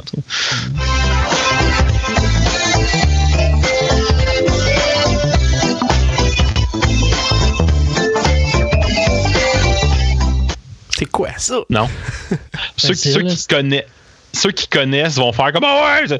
Euh, euh, la, la chanson qui était là, c'est peut-être pas pour la nouvelle version, mais c'était pour le jeu Gunbound, qui était un jeu euh, Oh, wow! free to play là, de genre 2002-3. Là. Euh, Ah ouais. ben, il y a une nouvelle version qui s'en vient. Euh, New Gunbound, là, qui a l'air d'être pas mal le même principe. Tu as le côté tour par tour qui était là, un peu inspiré de Worms, là, où est-ce que tu conduis oui, un petit Worms. bolide puis tu tires tes ennemis. Euh, mais ils ont aussi une version qui serait en temps réel, ça a l'air, puis ça serait aussi PC et téléphone. Euh, c'est pas clair si. Parce que tu sais, c'est comme n'importe quel jeu développé en Corée, là, tout est pas clair jusqu'à temps que ce soit sorti. Là. Fait que c'est pas clair si c'est cross-platform ou pas. Mais bon, ça, ça aurait l'air que ça sort le 23 avril. Moi, je l'ai mis dans ma wishlist sur Steam parce que c'est clair, je vais au moins le downloader. J'ai joué beaucoup trop à ce jeu-là à une époque où j'avais pas d'argent pour payer des jeux. Euh, c'est C'est ça. Jep. C'est ça. Euh, J'étais à l'université. Ah ouais? c'est encore moins d'argent rendu là. Hmm. Continuons avec le 24 avril sur euh, PC, PS4 et Switch. Euh, lorsque la Terre était couverte d'obscurité, la déesse a tiré huit épées, l'épée de Man pour tuer les bêtes sauvages. Ces huit pierres sont inscrites à l'intérieur pour restaurer le royaume. Craignant que la Terre ne soit restaurée, la déesse s'est transformée en un bel arbre endormi par de nombreuses années. Mais bientôt, les forces perverses tenteront de sortir de leur tête pour gouverner le monde. Ils ont commencé une lutte acharnée pour réaliser leur plan et établir des royaumes. La paix est finie. La manne a commencé à fondre et la manne a commencé à sécher. J'aime bien que la, la soit devenue la man. Trials mana. hein? Eh oui, tout à fait. Fait que je vais mettre un petit extrait audio juste pour le plaisir. Yep. Ah oui.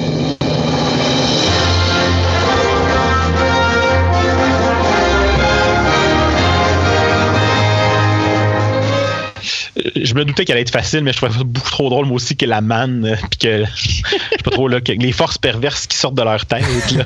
J'ai- Euh, 28 avril sur PS4. euh, Avez-vous les compétences nécessaires? Ne t'inquiète pas, ma maman va le réparer. Suivez simplement les instructions de maman et trouvez quelque chose d'amusant et de différent à partager avec vos amis. Imprimez, coupez, coupez, vendez et pliez. Une, mon- une bonne mobilité contrôle la capacité des joueurs à bien bouger. Avec l'aide de sa mère, elle est devenue une artiste de renommée mondiale. Est-ce que c'est euh, le site web Je contribue? Je- je- non, mais oui. Un essai pour Jeff ou. euh, J'en ai pas la moindre idée. Je veux dire, euh, je vais mettre l'extrait audio d'un coup que ça vous aiderait.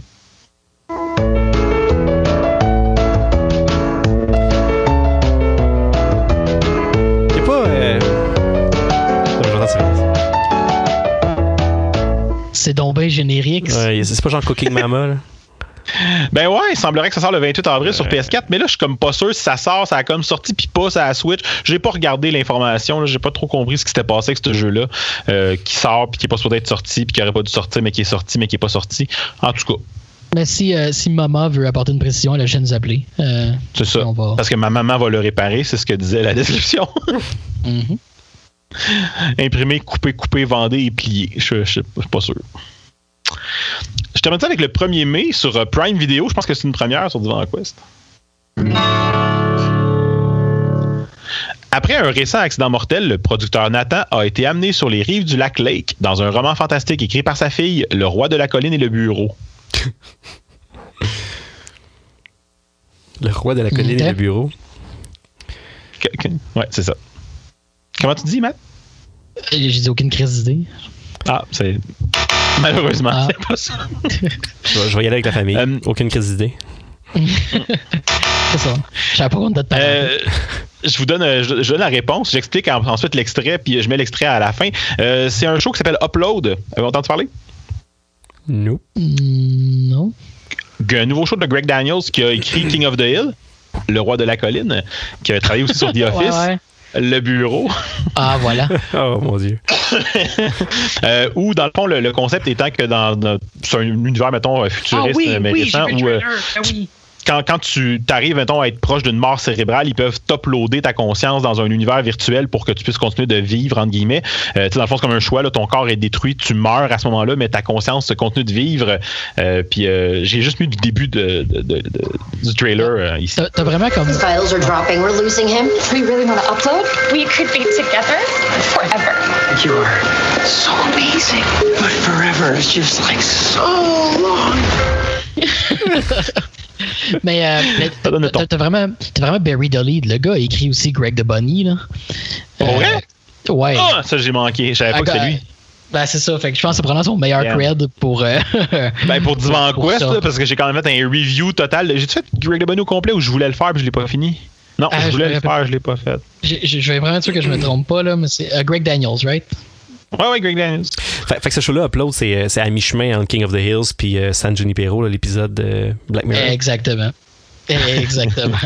c'est pareil. Euh, fait que, ouais, c'est en mi-chemin entre Park and Rec, puis. euh, fait que, ouais, ça va être euh, probablement assez comique, là, connaissant un peu ce que le gars a fait avant. Euh, ça risque d'être sur ma liste euh, à partir du 1er mai. Fait que c'est à peu près certain que je me prends un deuxième mois de Prime Video, au moins pour aller regarder euh, euh, Upload. euh, parce que le reste Ah, du trailer, je vous le suggère fortement. C'est ça, j'ai vu le trailer j'étais comme, ok, euh, faut que. I gotta give it a shot, là. Ça a l'air Ah ouais. excellent. Tu sais, c'est comme euh, dans le trailer, il est comme bah, je vais aller déjeuner, puis pouf, le déjeuner disparaît. C'est même pas de la vraie bouffe. Euh, Il y a comme un niveau d'humour, euh, ben, pour ceux qui aiment le style du gars. Là, je dire, moi, The Office, Park and Rec, c'est des, des shows que j'ai beaucoup aimés. Fait que je pense que ça va être intéressant. Alors Yes. voilà, pour un retour du Blender.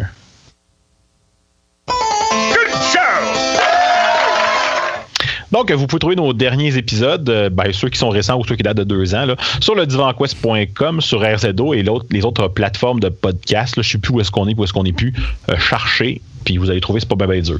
Sinon, ben, on se revoit euh, bientôt. Euh, si on continue le rythme dans deux semaines, euh, d'ici là, euh, Game on! Game on!